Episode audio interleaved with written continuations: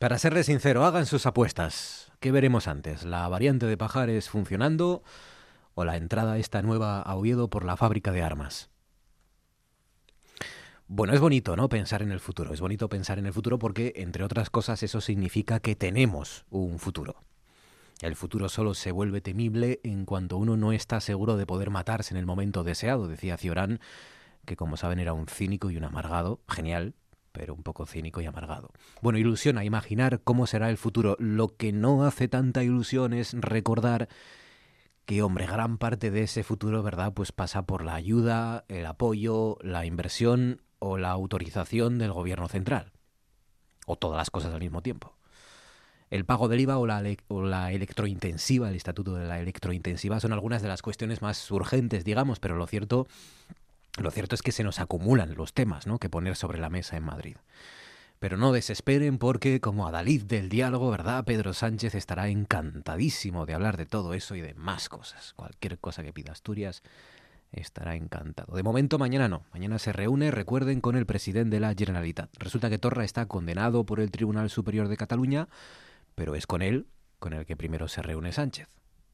Resulta que el gobierno español y el catalán intentan acercar posiciones, pero el vicepresidente del gobierno no piensa acudir, ha dicho este viernes, al Consejo de Política Fiscal y Financiera, al órgano que se supone debería discutir todo esto de la financiación autonómica. A veces parece que aquí, si te portas bien, es precisamente cuando no te dejan salir al recreo, ¿no? Ni Europa recompensa a aquellos países que, como España, están haciendo sus deberes de descarbonización, ni España a su vez recompensa parece a aquellas comunidades que, como el Principado, han hecho sus deberes con las cuentas y con las leyes. adivinen en ambas injusticias quién sale perdiendo, ¿no? Bueno, ilusión al menos pensar en el futuro, sabiendo, sabiendo que López Otín y su equipo siguen y continúan trabajando y revelando las claves de una de las grandes amenazas, esta sí, grandes amenazas de nuestra era. Lo último es participar en un estudio inmenso, un estudio genético que ayudará a mejorar la detección del cáncer. 1.300 científicos de 37 países diferentes utilizando 12 superordenadores para cruzar datos. Estas son algunas de las cifras, de las dimensiones del trabajo en el que han colaborado nuestros investigadores de la Universidad de Oviedo. Buscábamos una vacuna para el cáncer y quizá la clave esté aquí, en poder detectar los daños genéticos que llevan al cáncer años antes de que aparezca la enfermedad, ¿no? Quizá la clave esté en hacer el futuro un poco menos temible. En RPA, Noche tras Noche, con Marcos Vega.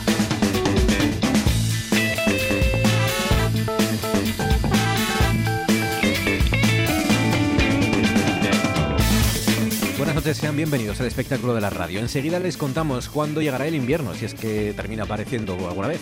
Enseguida sabremos cómo ligan los jóvenes asturianos a través de las aplicaciones de citas y desde ya pueden ayudarnos a repasar algunos de esos gestos machistas, ¿no? Quizá menos graves que otros, pero pues por eso quizás también más habituales, ¿no? Que los que sí pues destacan y salen a la opinión pública y salen en los medios de comunicación, ¿no? Micromachismos, en definitiva, cosas que usted ha sufrido o ha visto a su alrededor. Por ejemplo, dice Águeda González Díaz, cuando yo estudiaba ya por el Pleistoceno era muy frecuente que cuando mi madre iba a una reunión con algún profesor, éste le dijese, no es muy inteligente, pero es tan trabajadora. Ese comentario no se hacía sobre mis primos varones ni sobre mi mejor amigo y todos teníamos más o menos las mismas notas, buenas notas además. Micromachismos hoy, pueden contarnos algunos de los que usted ha padecido o ha visto en Noche tras Noche RPA, que es nuestro Facebook, arroba NTNRPA, que es nuestra cuenta en Twitter, o si lo prefieren, el método más convencional, 984 10 50 48 y luego marcan el 2 cuando les salga el teléfono, el contestador automático. Junto a Fabián Solís desencadenado al frente de la parte técnica, Georgina Bitácora Fernández está en producción, son las 9 y 34 minutos. Esto es Asturias y a esta hora siguen siendo noticia que se ha decretado el secreto de sumario en las investigaciones por el asesinato de Lorena Dacuña. Hasta ahora sabemos que la gijonesa de 42 años fue asesinada y que la Policía Nacional ha intensificado la búsqueda de su expareja, de la que no se sabe nada desde el lunes. Hoy se, han reunido varios familiares, amigos y compañeras de trabajo de, la víctima para mostrar su dolor en el funeral. Confían, dicen, en que pronto se solucione este caso que todo parece indicar se trata de un nuevo caso de violencia de género. También es noticia que la Guardia Civil de Gijón investiga a dos hombres por un delito de maltrato animal después de encontrar 19 animales muertos en sus fincas, 7 animales en La Viana y 12 en Carreño. El resto de animales se encontraban pues muy delgados, sin forraje, sin pienso a su alcance, incluido un mastín, un perro, atado sin agua ni comida tampoco. Y siguen siendo noticia las reacciones al arranque de la legislatura el lunes en el Congreso de los Diputados, con ese acto solemne, digamos, y el discurso del rey. Aplaudir, no aplaudir, esa es la cuestión. Hoy la ministra de Igualdad, Irene Montero, ha dicho que si para subir el salario mínimo interprofesional hay que aplaudir al jefe del Estado, que lo harán. Bueno, es de izquierdas aplaudir al rey, es una hipocresía que le aplaudan solo los ministros y no los diputados de Podemos. Está acaparando Vox la corona y la figura del jefe del Estado, el rey Felipe, cosas y asuntos que le preguntaremos a partir de las 10 a nuestros consejeros de actualidad, que hoy son la expresidenta de la Junta, Laura González, el doctor en Ciencias Económicas, José Alba Alonso, y el periodista compañero de la Nueva España, Román García junto a Georgina Fernández. Georgina, buenas noches. Hola, ¿qué tal? Y junto a los micromachismos, por ejemplo, dice Puri Tienes, yo lo que echo de menos es la caballerosidad caballerosidad, los piropos educados que me cedan el paso y me traten como una dama. ¿Soy machista? se pregunta Puri, ni lo sé ni me importa, pero no a todas las mujeres nos molestan ciertas cosas, al contrario. Fernando del Busto dice, estar en un restaurante y tú, que eres el cocinitas de la familia, preguntas por cómo se hizo un plato. El camarero, muy educado él, va a buscar al chef que llega y muy atento él le explica la receta mirando todo el tiempo a tu mujer. o cuando te ponen el vino para catarlo tú, cuando la que más sabe es ella. Hmm. Esto es, esto es eh, más o menos parecido también es que le pongan la cuenta siempre al paisano, ¿no? Sí, siempre. Como que parece que siempre paga a él, ¿no? Esto muchas veces sucede. Ir a comer o cenar fuera con una mujer, dice Ramón Redondo, pedir para beber agua y una copa de vino y que el camarero sí o sí sirva el vino al caballero. Confieso que he disfrutado mucho deshaciendo estos malentendidos y restregándoselo al camarero en cuestión. bueno, esto eso no, hace falta restregarlo, hombre. pasar a todos, Ramón, ¿no? Eh, pedir la cuenta y que le dejen la bandeja al paisano, dice Rubén Martínez, Siempre, que estamos diciendo, que en las mesas familiares se sirva primero a los hombres y solo se les ofrezca repetir a ellos, dice Carolina Garcinuño Santa María. Ah, pues totalmente injusto. Dice, yo personalmente no ayudo en casa, comparto las tareas, que es diferente concepto, dice Isaías Gonzalo. Claro que sí lo que nos ha costado llegar hasta aquí, ¿verdad? Sí, eh, mucho, mucho. Eh, dice eh, levantarse de la silla cada vez que la señora se levanta, dice Isabel Díaz García. Qué pesadez. Esto parece otro siglo ya, directamente, ¿no? Sí, pero hay que romper las costumbres de otro siglo. Esto era, muy, bueno, otro siglo, esto era muy de mm, Mad Men. Mad Men es, Claro, pero es que Mad Men estaba ambientado en los años 60 del siglo pasado. Es que Mad Men es, en mi opinión, una de las mejores series feministas que se han hecho en la historia la historia reciente. O sea, eh, es una, eh, todo el mundo la califica de machista cuando es obvio y palmario que lo que es, feminista porque denuncia todo lo que ocurría. Y de una forma más sutil y más potente que la mayoría de series que aparentemente sí que son feministas. ¿no? Levantarse en el bus para que se siente un niño y la persona mayor se quede en pie cuando el niño puede agarrarse bien y tu propósito era que se sentase la persona mayor, dice Danara García. Sí, pero bueno, esto no sé, machismo no le veo. Carolina Garcinuño dice empezaría y no acabaría nunca. Eh, sí, es verdad. Dice, no me toques las palmas que me conozco, dice Carolina. Em, que un hombre no sepa recoger la compra porque no sabe dónde están las cosas en su propia casa o que no sepa dónde está la ropa de sus hijos o hijas, que ni, ni qué talla tienen. Algunos se comportan como si los hijos fueran de otro. Eh, sí, sí, sí. Eh, eh, compartir desgraciadamente sigue sucediendo. Compartir chistes machistas en grupos de WhatsApp pensando que le hacen gracia a alguien, dice Carolina Garcinoño Santa María, que en este tema, este tema la Carolina le ha gustado mucho. Lo domina. Y ha padecido bastante, parece. Facebook, Twitter 98410 5048 micromachismos que haya usted detectado, percibido a su alrededor o que haya sufrido en sus carnes. Georgina, ¿quién es o quiénes son nuestros asturianos del día? Pues mira, nuestra asturiana del día es Teresa Prieto, la vampira de Jove. Eh, aparece en la revista Traveler hoy en un reportaje sobre Gijón, que se la menciona. Eh, hay gente que piensa que la vampira de Jove es una leyenda, pero no, es una historia real. Eh, se sabe de ella porque su caso aparece en el archivo de la Real Chancillería de Valladolid, que bueno, en realidad se refiere al pleito de apelación de hechos juzgados 20 años antes. ¿Cuándo? Pues en 1480, que fue cuando juzgaron a esta mujer.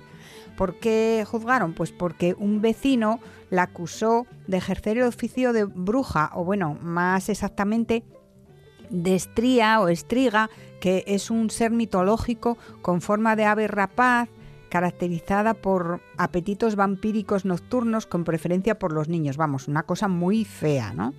Eh, como que les chupaba la sangre a las criaturas y demás cosas. Bueno, a pesar de que únicamente había un testigo que era el propio denunciante, se ordenó dar tormento a la acusada, a Teresa Prieto, para conseguir que confesara. El método empleado fue con agua y se cree que fue eh, la tortura del agua, por la que al reo se le colocaba un embudo en la boca y se vertía agua a través de él haciéndole tragar aproximadamente unos 10 litros. La sesión duró una hora, pero Teresa Prieto era muy valiente, no confesó y esto era un indicio de inocencia, pero Teresa no esperó para la sentencia porque tenía miedo que no fuera mm, favorable y escapó de su mazmorra. Esto llevó al juez a dictar veredicto de culpabilidad condenándola a muerte. ¿Qué pasa? Que Teresa se, enteró eh, cuando estaba en libertad de que la habían condenado a muerte y dijo, bueno, esto no se puede consentir. Entonces se presentó en la cárcel pública de la Corte y Chancillería de Valladolid para eh, rechazar esto, que estas acusaciones con argumentos jurídicos. Entonces dijo que cuando fue arrestada no se le había informado de los cargos ni se había comunicado quién la delató, que el denunciante había sido el único testigo y que incurría en contradicciones, eh, que no se le había proporcionado un procurador para su defensa, etcétera, y se le había sometido a tormentos sin causa ni razón. Eh, para terminar su alegato, destacó que al presentarse ante el tribunal demostraba su buena voluntad y debería redimir cualquier posible delito. Convenció al tribunal, la absolvieron y le devolvieron todos los bienes que le habían requisado. 18 para las 10, a esta hora en RPA damos un paseo por las nubes.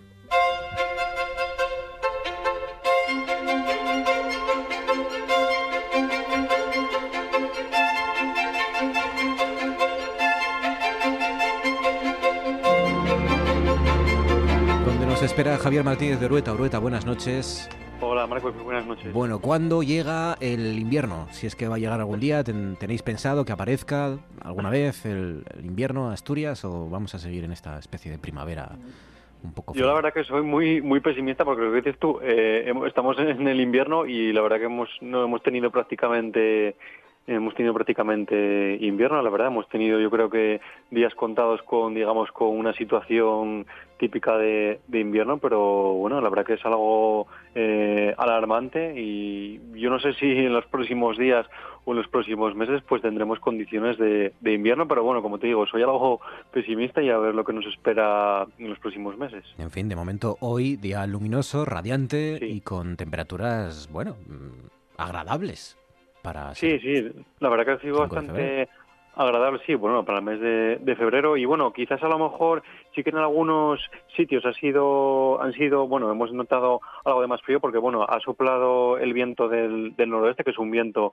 frío, entonces lo que decimos muchas veces es que cuando sopla el viento la, la sensación que tenemos nosotros es que, de, que las temperaturas son algo más bajas, pero bueno, hemos tenido máximas rondando los 16 15 grados y como digo, esa sensación sobre todo de sensación térmica algo más fresca, sobre todo en las zonas de costa, que es donde ha soplado este viento de, noroeste, que como digo es frío y hace que esa sensación térmica pues notemos algo de, más frío. Y por si fuera poco, mañana más calor todavía. Y por si fuera poco, mañana más calor porque eh, el anticiclón se refuerza aún más. Entonces, bueno, mañana lo que vamos a notar es sobre todo un ascenso notable de las temperaturas porque el viento por la mañana va a soplar de componente noroeste, pero ya de cara a la tarde va a soplar de componente suroeste, lo que va a hacer que las temperaturas, bueno, en Asturias con respecto a hoy, pues suban de hasta 6 grados en algunos puntos, pues estaremos rondando en muchas zonas de Asturias a los 17, 18, 19 grados, incluso en otras zonas llegaremos a los 20 y bueno, por la mañana vamos a tener frío, pues en la mayoría de Asturias estaremos rondando los 3 o 4 grados a primeras horas y bueno, en zonas de montaña muy altas exclusivamente, pues rondaremos los 0 grados y tendremos heladas. Y respecto, como digo, al, al, tiempo y al cielo, bueno, pues cielos totalmente despejados, tendremos muy pocas nubes o apenas ninguna nube y luego a primeras horas, bueno, amaneceremos con algunas nieblas en zonas de, de, valle, pero bueno, estas nieblas no van a durar nada, van a disiparse sin problema, levantarán y luego ya podemos disfrutar de un día, como digo, totalmente radiante y las temperaturas en ascenso para disfrutar de unas temperaturas bastante agradables para, para febrero. Pues nada, eh, sobre 17, 16 grados, ¿no? Por ahí, más o menos, de máxima. Eso es, 16, 17, incluso, bueno, en algunas, en otras zonas de, del centro del suroccidente pueden llegar incluso a los 19, 20 grados, que como decimos, son temperaturas, la verdad que bastante altas para, para principios de, de febrero. Venga, ¿y el viernes por el estilo? Eso es, y vamos a, decir ya algunos cambios que sobre todo de cara a la tarde van a ir aumentando los nubes, lo que nos da algunas pinceladas y algunos matices de lo que va a ocurrir el, fin de semana, sobre todo la primera mitad del, fin de semana. Y las temperaturas sin, sin cambios, igual que el jueves. Javier Martínez de Urueta, cuídate amigo, un abrazo, gracias. Un abrazo, Hasta mañana. Mañana nos sigues contando el tiempo, ahora sí ya para el fin de semana. Eso será mañana. De momento, de momento vamos a presentarles la guía Nuevos Espacios de Seducción que analiza las aplicaciones de citas pues ante el, uso masivo, como sabrán muchos, por parte de, los jóvenes, de los jóvenes asturianos que, usan Tinder, Guapo, Guapa, Grinder y distintas aplicaciones ¿no? y redes sociales para ligar, fundamentalmente, o para encontrarse, o para quedar y participar de, de encuentros sociales. Vamos a hacerlo con el historiador y doctor en género y diversidad, Iván Gómez. Iván, buenas noches. Muy buenas noches. ¿Qué es lo que queríais o queréis lograr con esta guía Nuevos Espacios de Seducción? ¿Enseñar a los jóvenes asturianos a ligar a través de las redes sociales o, qué? Pues eh, mira, cuando eh, esta guía la hemos hecho, la he hecho yo junto con Diego Fernández, ¿no? mi compañero, y eh, la idea era darle una vuelta más a lo que se suele hacer a cuando trabajas con redes sociales. ¿no? Habitualmente se hacen guías para jóvenes. Nosotros queríamos hacer una guía para adultos que fueran docentes o educadores que tuvieran las herramientas básicas para después trabajar con personas jóvenes o con otros adultos, ¿no? Es una guía no para menores, sino para adultos, una, una, serie de herramientas, más que nada. o sea que también, por ejemplo, los padres eh, con hijos adolescentes o preadolescentes que seguramente vayan a usar o ya estén usando este tipo de aplicaciones, pues les será muy útil porque esa es una de las características que habéis detectado, ¿no? Que hay, bueno, el 80% de los usuarios de estas aplicaciones, de Tinder, por ejemplo, eh, tienen entre 16 y 34 años, o sea que son muy jóvenes, menores de edad en muchos casos. Sí. Bueno, de hecho, eh, antes de ayer eh, Tinder tuvo que hacer unas declaraciones porque de repente tenía que reconocer que había menores utilizando sus aplicaciones, cuando es algo que todos y todas sabemos, ¿no? Que, las personas jóvenes están utilizando estas aplicaciones eh, infringiendo la, normativa de edad mínima para poder descargarlas. Pero claro, tenemos este problema y hay que eh, hay que atajarlo, hay que, y para eso necesitamos educar a padres, a, madres, a personal docente, a formadores, para que sepan entender cómo se mueven los jóvenes en estas aplicaciones.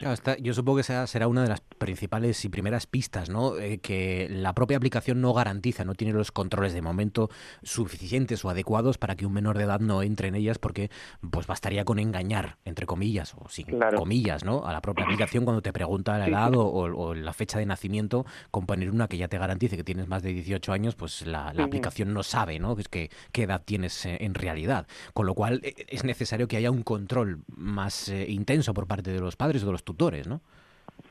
Totalmente. Y no solo ya de que sean menores los que accedan a las aplicaciones, sino de eh, el tipo de comportamientos que se puede dar dentro de las aplicaciones, porque al final eh, eh, adultos y menores se exponen a comportamientos que, pueden no ser éticos o que incluso pueden ser agresiones. ¿no? Los malos usos en estas aplicaciones son, son muy importantes y es también lo que hemos trabajado en la guía. ¿no? Hemos tratado de demostrar algunos malos usos o comportamientos que se basan mucho en estereotipos de género, ¿no? que hay un machismo que se reproduce en estas, en estas redes sociales, un poco no solo eh, el, acceso, sino qué pasa dentro, ¿no? Cómo, cómo se comportan, cómo nos comportamos cuando ligamos, cuando hablamos, nos relacionamos con otras personas. ¿Tenéis datos del Principado? Creo que existen alrededor de 80.000 personas. Han salido datos también eh, hoy mismo, ¿no? De un, de un estudio, un estudio reciente que habla de, del tipo de uso, de bueno, eh, fotos de perfil, ¿no? Que, que, enseñan los solteros online, por ejemplo, que, que ha realizado un comparador independiente de servicios para ligar y buscar parejas online también. En el Principado decía, son 80.000 las personas que cuentan con un perfil en páginas para ligar o para buscar pareja online. El 75% son hombres. Sí, esto pasa en todas las aplicaciones, ¿no? Porque este estudio dice que 75% hombres, 25% mujeres, ¿no? Y de que esto de por sí hace que ellos lo tengan más difícil para ligar. Sin embargo, el estudio no tiene en cuenta que ellos pueden ser homosexuales o que ellas pueden ser lesbianas y entonces no habría problema, ¿no?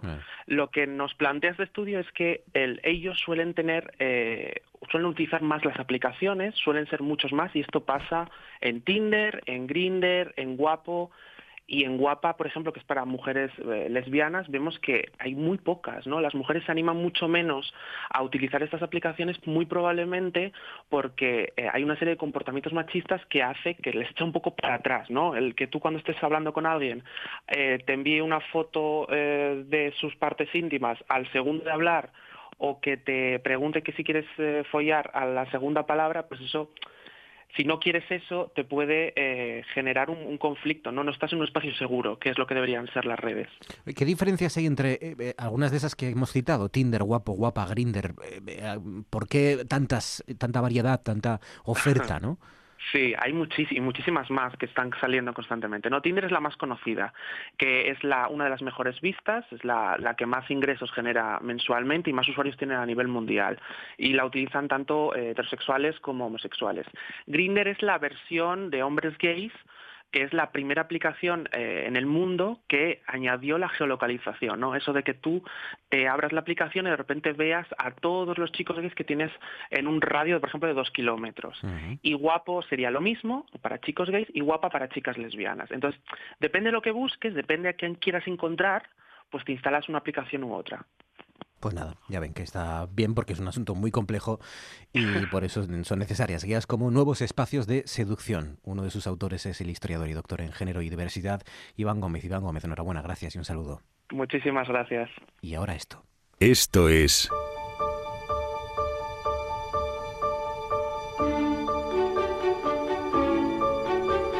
Noche tras noche.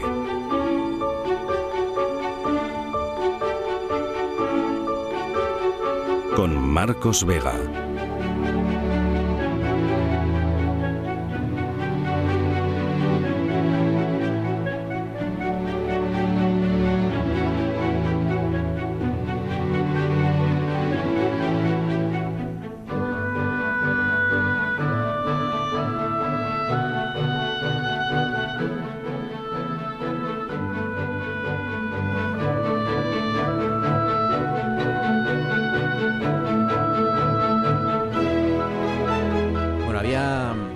Dos personas, dos personas muy importantes, que todavía no habían podido ver El ocaso del rey, el documental sobre el salmón, que ya todos ustedes conocen. Quedaban dos personas muy importantes. Una, ¿Quién sería? Una era Sir David Attenborough, mm. ¿no? Que ya lo ha visto, o ya lo, tiene, Ya lo tiene. Y te lo ha escrito por carta, además, ¿no? Sí, señor. Ya ves tú, es la segunda, que también el de las salamandras, chaval, ¿qué te crees? ¿Ya vio el de las salamandras también, David Attenborough? Sí, sí, sí. ¿Y le gustó también? No lo sé, tenerlo tiene. Él te, contesta por carta, te escribe un papelín manuscrito, con su propio puño y letra y, te dice que luego muchas gracias. Muchas gracias, que tiene muchas ganas de verlo, ¿qué tal? No falta que lo vea y que diga algo. El, gran referente de los, de los documentales. Por cierto, hay un documental sobre su vida, ¿no? Sí, hay varios. Sí, sí, sí. Pero uno último que se va a estrenar o se ha estrenado hace poco, ¿no? Yo tengo, yo tengo un libro sobre su vida y uno que tiene así como de vivencias de él, pero ahora me parece que sí que se va a documental de la BBC. tiene 94 años. Es que tiene una vida impresionante y ahora ha contado su vida a través de un documental que tiene muy buena pinta. Mm. Bueno, esa era una persona. La otra persona era servidor. Y ya lo he visto. Bien. Ya he visto el ocaso del rey David Albert. Buenas noches. Buenas noches. Bueno, aparte de lo de siempre, lo que ya habíamos dicho y comentado, de las imágenes espectaculares, de, de, de, que uno se pone en el lugar, por ejemplo, de yo que sé, un murciano o alguien de La Rioja o de, yo que sé, o de la mm, o del, de Santa Cruz de Tenerife o de Cádiz, que se ponga a ver esas imágenes y perfectamente podría pensar que estamos en Nueva Zelanda o en, o en algún lugar muy exótico, con montañas, con ríos impresionantes, con eh, eh, el mar rompiendo las olas contra eh, grandes riscos, ¿no? O sea, tenemos un paisaje que es brutal y así lo reflejáis en el documental. Aparte de eso, he aprendido cosas. De eso se trata, de eso se trata, los documentales también. He aprendido cosas. Por ejemplo, ¿por qué los salmones son naranjas? ¿Son qué? La por dentro, son naranjas. Ah, sí, claro, por el krill, por la comida. Claro, yo esto no lo sabía. No lo sabía. Yo sabía, sí, yo sabía por naranjas, las gamitas, por dentro. Sí, sí, sí. Y nunca me había preguntado por qué eran naranjas. Y claro, bueno, es que eso lo... es los salvajes. Tú para que veas Claro. en el, en el que eso es el rollo de la trucha de salmonada y el salmón de granja, muchas veces que te venden, eso se consigue ese color. La trucha salmonada, por ejemplo, no es que sea una cruce de una trucha y un salmón, es una trucha que le- a la que le das alimentos ricos en carotenos, que es lo que tiene este krill, para pintarla de alguna manera la carne para que parezca más apetitoso y más asalmonado. al- Pero no están alimentados de eso, están alimentados se de alimentan de, de, de krill, de, de pequeños eh, Crustáceos. crustáceos que son de ese color, que son naranjas, Sí, sí, claro. Con lo cual, pues de ahí que, que el color de la carne, ¿no? lo que comemos, eh, sea naranja, ¿no? Que tiene ese color anaranjado tan característico. Y, y luego me ha pasado algo, y es que eh, me han entrado unas ganas de no volver a probar un salmón en la vida. ¿Por qué? Pues porque Bueno, no lo es- pruebes, no lo pruebes. De los salvajes no, déjalos ahí vivir. No, no, es que de ninguno, porque madre mía, lo que tienen que pasar, la odisea a la que se tienen que exponer para, para volver al río, volver a casa, ¿no? Sí, son los supervivientes Es totales, supervivientes natos. Date cuenta de, pues de todos los huevos que pone una hembra. Imagínate que pone, yo qué sé, 6.000 huevos, pues a lo mejor dos o tres. Y tienen que que estar peleando desde, desde que son huevos ya. Desde que son huevos, desde que nacen, desde que están en el río, desde que van a la mar, desde que mueren en la mar, desde que llegan aquí, desgraciadamente, desde que los matan aquí y de los poquísimos que llegan a eso. y cada vez menos, que es lo que también lo que hablamos en el. en Y luego hay otra cosa que me fascina y en esto tenéis que trabajar, porque esto, esto tenéis que descubrirlo ya antes de que, de que nos vayamos para el otro barrio, y es cómo es posible que recuerden el río por el que, Bueno, pues eso ya en el está. que nacen. Eso ya está. Eso es una. A ver, eso es una especie de, de imprinting que tienen los bichos. Se- se- o sea, el viaje del salmón, ya lo hablamos aquí alguna vez, desde que salen pasa por muchas fases, ¿no? O sea, y la, y la etapa que está previa a salir a la mar se supone que le queda, es lo que le queda grabado, pero por parámetros químicos de composición del agua, de, de química del agua completamente. Y entonces esto es algo que tiene en la memoria, el recuerdo. Lo que no se sabe tan bien es después cuando, eso cuando comentamos, cuando ya están en, en mar abierto, en el Mar del Norte, por donde, donde tienen los cuarteles de, de invernada, donde engordan, cómo regresan aquí en esa fase antes de llegar al río. Eso sí que hay una especie, unos dicen que por corrientes magnéticas, por ejemplo, magnético por la química, por, las estrellas incluso, y lo que se sabe es que cuando ya se acercan a las zonas donde nacieron, sí recuerdan, sí tienen en la memoria el recuerdo de la química del río, y es lo que los hace entrar, a la mayoría de ellos, hay algunos que fallan, fallan, Afortunadamente, comillas, porque eso y eso contribuye también, que es como decíamos, a, a una recuperación de las poblaciones y una mejora de la una mejora, una vari- a un aumento de la variabilidad genética. Increíble que un salmón recuerde un año después o Un año o dos. o dos años O dos, después sí, sí, sí, sí. dónde- cómo era el río y qué química tenía el agua del río donde nació. Es- Pero tú no recuerdas, por ejemplo, no te acuerdas, tú no recuerdas olores de la infancia. Olores, sí, recuerdo, sí, olores, y pero los colores, por ejemplo, que recordamos de nuestra infancia están completamente distorsionados. Pero ¿no? yo sí que, por ejemplo, olores, algunos olores, que te sí. suenan, yo qué sé, de meriendas, Y de sabores, y sabores, y cosas sabor. que sí que las tienes ahí. Hay- es que, fíjate, estamos hablando de Bueno, conocer la mente de los poco, salmones. un poco más inteligente, no mucho, pero un poco más inteligente que un salmón somos. Eh, bueno, pues no lo sabemos. o sea, lo que pasa, fíjate, es tan difícil que nosotros conocemos tan poco de nuestro propio cerebro. Imagínate conocer el de, el de un salmo. Ya, es verdad. Bueno, no es el salmón el asunto de hoy, aunque volvemos a recomendarles. Y que, por cierto, si ustedes están en Madrid o conocen a alguien que esté en Madrid y que les pueda Sí, este viernes interesar lo- lo el asunto, presentamos en el- este viernes vais a Madrid a presentarlo. En el Gabinete de Historia Natural, el viernes en la calle, no me acuerdo ahora, me desastre, que lo busquen por internet, en- a las 7 de la tarde en el Gabinete de Historia Natural en Madrid. Gabinete de Historia Natural de Madrid. ¿A qué hora? A las 7 de la tarde. Vale, ahí está la proyección de aforo y todo. la proyección Calle de, de, la, de la Victoria, me parece. calle de la Victoria número 9. Eh, Exactamente, calle de la Victoria número 9. calle Qué de la Victoria eres, número Marcos. 9. Ahí está. A las 7 de la tarde, ahí pondréis el ocaso del rey. El asunto hoy es la contaminación. Pues estos asuntos que, como saben, a David Álvarez le pone mucho. Sí, es que es como, este, ¿sabes lo que me pasa muchas veces cuando vamos al programa contigo? Que esto es como, como el día de la marmota. ¿Te das cuenta? El día de la marmota que siempre hablamos de lo mismo. Pues el lunes, que hizo esas temperaturas que tanto hablamos, estas temperaturas tan cálidas, volvió a pasar lo que nos pasa muchas veces. ¿Qué pasó cuando, qué pasa en Asturias cuando hace calor y hace viento sur? A ver, pregunta que es lo que hablamos recurrentemente en este programa. No, das en el clavo siempre. Pues incendios, incendios a tutiplén. Sí. O sea, por las causas que ya sabemos y que hablamos y que sería muy...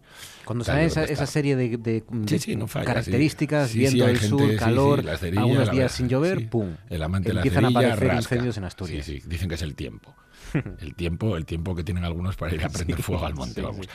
Y luego otro tema recurrente también es el de la contaminación y el de las danzas de la lluvia que es cuando lleva unos cuantos días con una estabilidad anticiclónica en él, pues lo que ocurre es que esa contaminación que se produce, no lo olvidemos, continuamente por, por las fábricas, la mayoría de lo que tenemos aquí, porque es una de origen industrial, como hablaremos luego, la mayoría, el tráfico también, pero bueno, ya lo hablaremos, lo que ocurre es que al, mover, al no moverse las capas de aire lo que pasa es que se acumula, se acumula y se hace más persistente y es cuando nuestros queridos políticos dicen que esperan ansiosos la llegada de la lluvia en Manitú para que llueva sí. y desaparezca que como ya hablamos otras veces, no solo, desaparece. Solo nos falta hacer una fogata en la Junta General y empezar a danzar alrededor. Para Yo que creo que la hacen.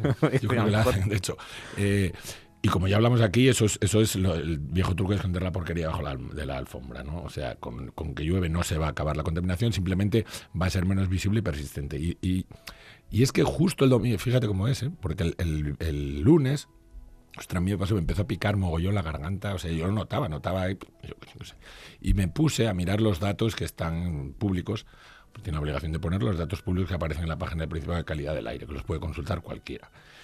Y entonces, para que te hagas una idea del desfase que fue el lunes, o sea, por ejemplo, las partículas PM10, que también hablamos, hay dos tipos de partículas, hablamos así por encima, las PM10 y las PM2,5. Las PM10 son las que son mayores de 10 micras, que son las que no pasan a los alveolos, las que se quedan en el pulmón, y las 2,5 son las, podríamos decir que más peligrosas, que pasan a los alveolos y pueden llegar al torrente sanguíneo y producir más cosas, ¿no? Bueno, las PM10, estas que son bastante chungas también, pues alcanzaron, según la OMS, un nivel más o menos de 20 es lo recomendable, menos de 20. 40 o 50 me parece que ya se dispara el nivel de alerta. Y el lunes, en Oviedo, por ejemplo, tuvimos una media de 80 con picos de 130. Y en Gijón, bastante más en muchas estaciones. O sea, es algo eh, escandaloso. Es algo escandaloso por varias cosas. Primero, porque se repite, se repite continuamente.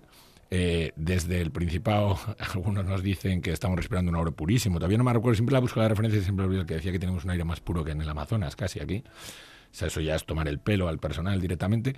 Y luego, porque yo creo que la gente eh, no es consciente de la peligrosidad que tiene la contaminación. Básicamente porque, eh, digamos, no te mueres de contaminación. No te mueres como un accidente de coche que lo atribuyes directamente a una causa. La contaminación lo que hace es agravar unos problemas que puedes tener, pues, gente sobre todo que está tiene problemas respiratorios, problemas coronarios, pues eso, esa gente tiene directa o indirectamente muchas más posibilidades en episodios así.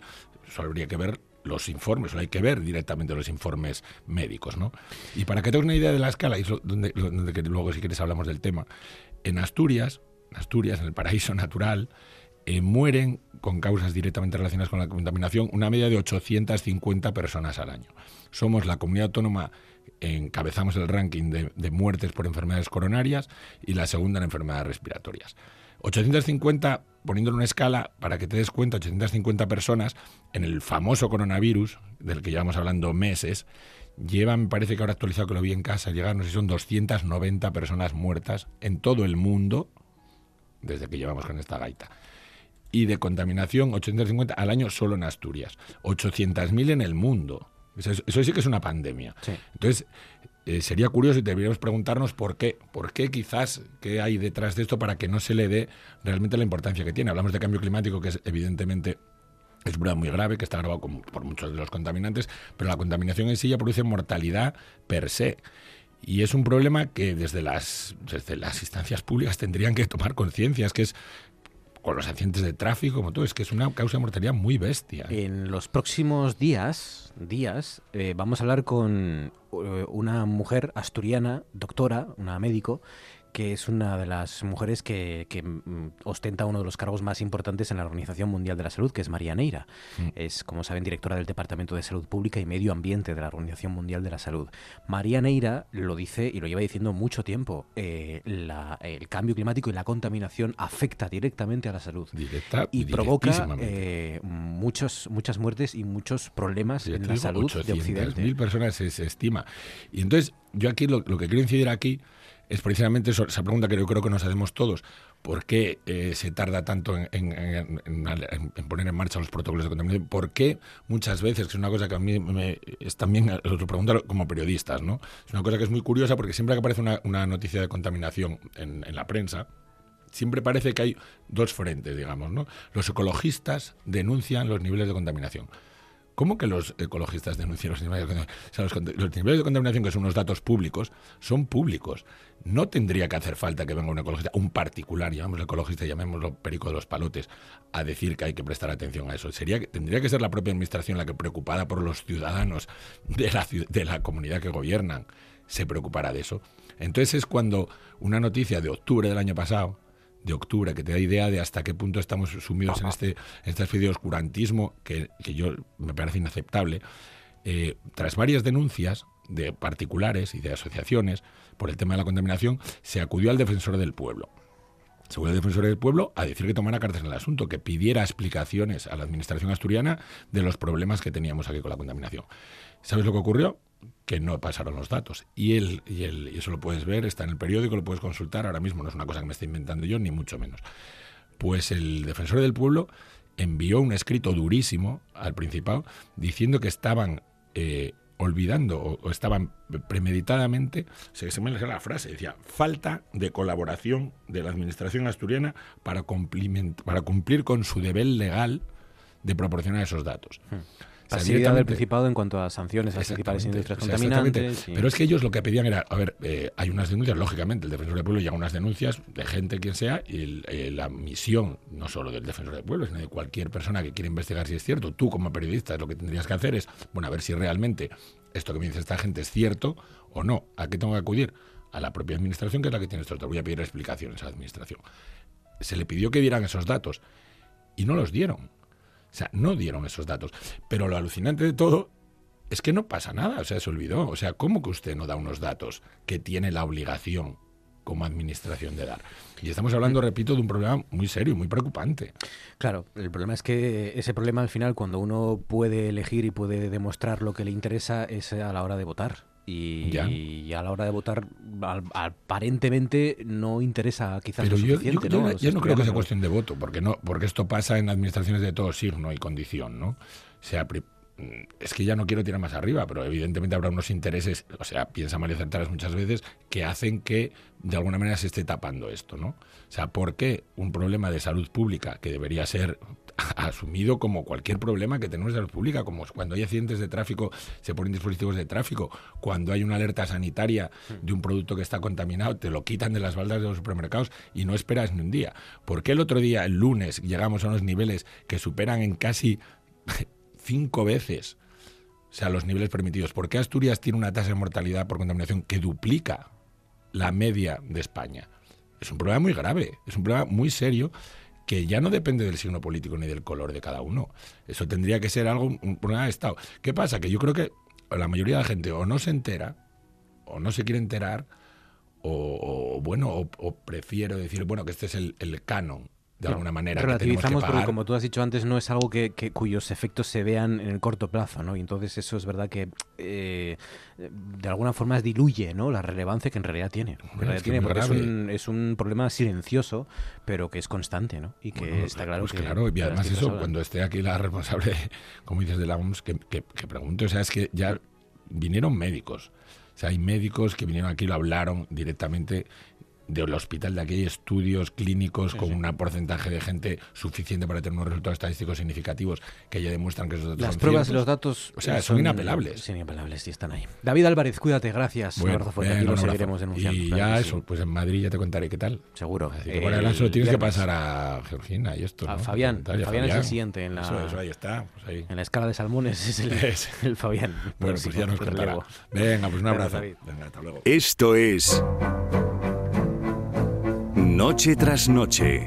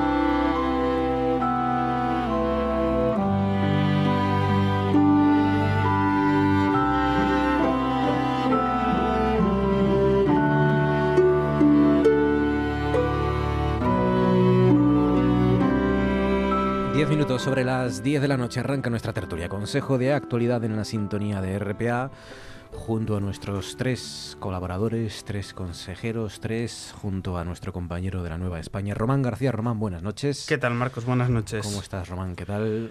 Pues un poco lía ahora mismo, pero bien, bien. Ya sabes que a los periodistas no hay cosa que más nos guste que cuando lo tenemos todo hecho que nos lo desbarajusten.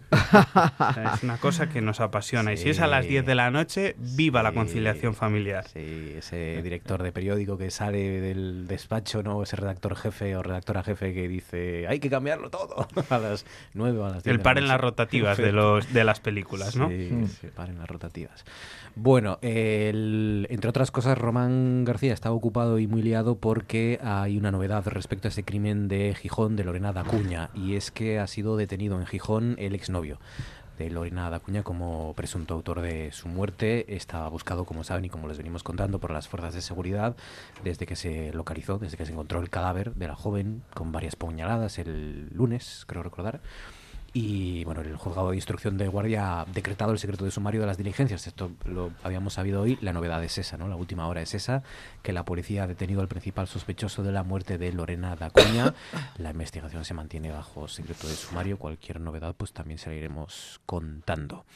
José Alba Alonso, buenas noches. José, ¿cómo buenas noches. ¿Qué tal? Me alegro de verte. ¿Bien? Pues nada, muy bien. Aquí esta semana también trabajando un poco, pero muy contentos. Tengo que preguntarte, ¿te pregunto ahora o te pregunto luego por el pleno del Brexit al que asististe como pues testigo? justo hace una semana tuve la enorme suerte de estar en y Laura sabrá lo complicado que es, que te dejen entrar en el momento justo en el que empezaba el discurso la presidenta de la Comisión, Ursula von der Leyen y oímos a los eh, diputados británicos. Casi todos los grupos parlamentarios dejaron a los a, los británicos que querían intervenir.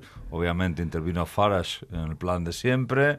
Ahí estuvieron montando su número, pero bueno, fue un acontecimiento histórico y a mí particularmente me gusta mucho eh, cómo actúa esta presidenta de la, de la Comisión Europea. ¿no? ¿En qué sentido?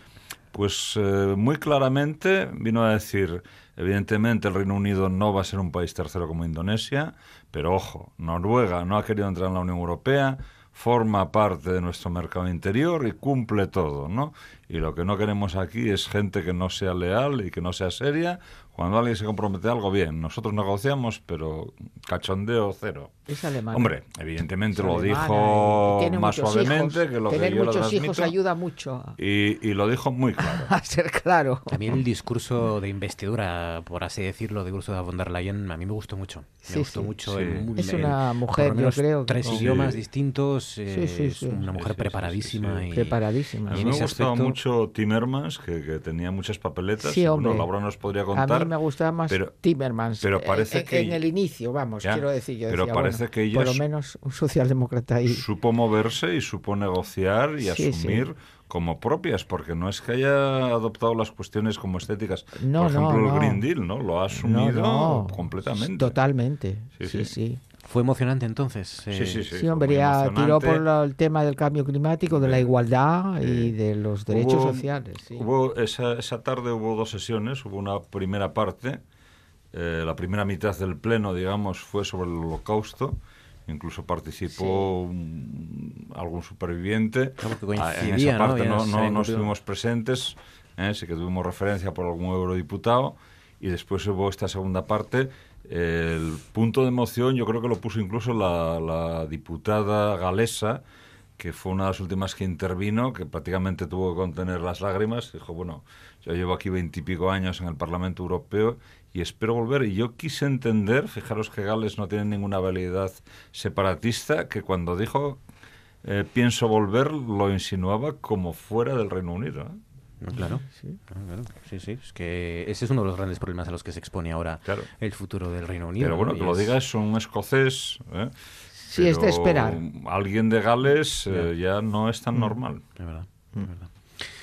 Sí, sí, el Brexit es ah, otra de esas cosas que nos recuerdan que, esto no es inercia, ¿no? que las cosas pueden retroceder, que esto no va para adelante porque sí, ¿no? sino que porque hoy veíamos las imágenes ¿no? de cómo se celebró eh, la, apertura de la valla con Gibraltar, ¿no? con, la, mm. con, eh, cuando se entró en la Unión Europea el Reino Unido y por tanto ya pues las podían circular libremente las personas, las mercancías y, y, lo que eso supuso ¿no? para, para toda aquella es Que, eh, yo creo que haría mucha falta que la gente ahora se diese cuenta de eso.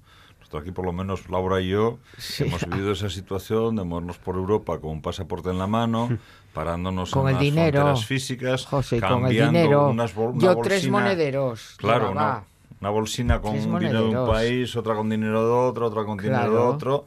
Yo he tenido que sacar visados muchas veces para ir a, países del este, por este, ejemplo, claro. incluso todavía entrados los años 90. ¿eh? Sí, sí, sí. Entonces, eh, bueno, las cosas han cambiado muchísimo porque tú ahora vas a Polonia, vas a Hungría, vas a Chequia con el carnet de identidad. Sin ningún problema. No tienes ni que cambiar a lo mejor la tarjeta del móvil ya. O sea, que eso eh, ya es... No, no, claro. o sea, son una serie de cosas totalmente eh, distintas, ¿no? Y, vamos, yo crucé muchas fronteras.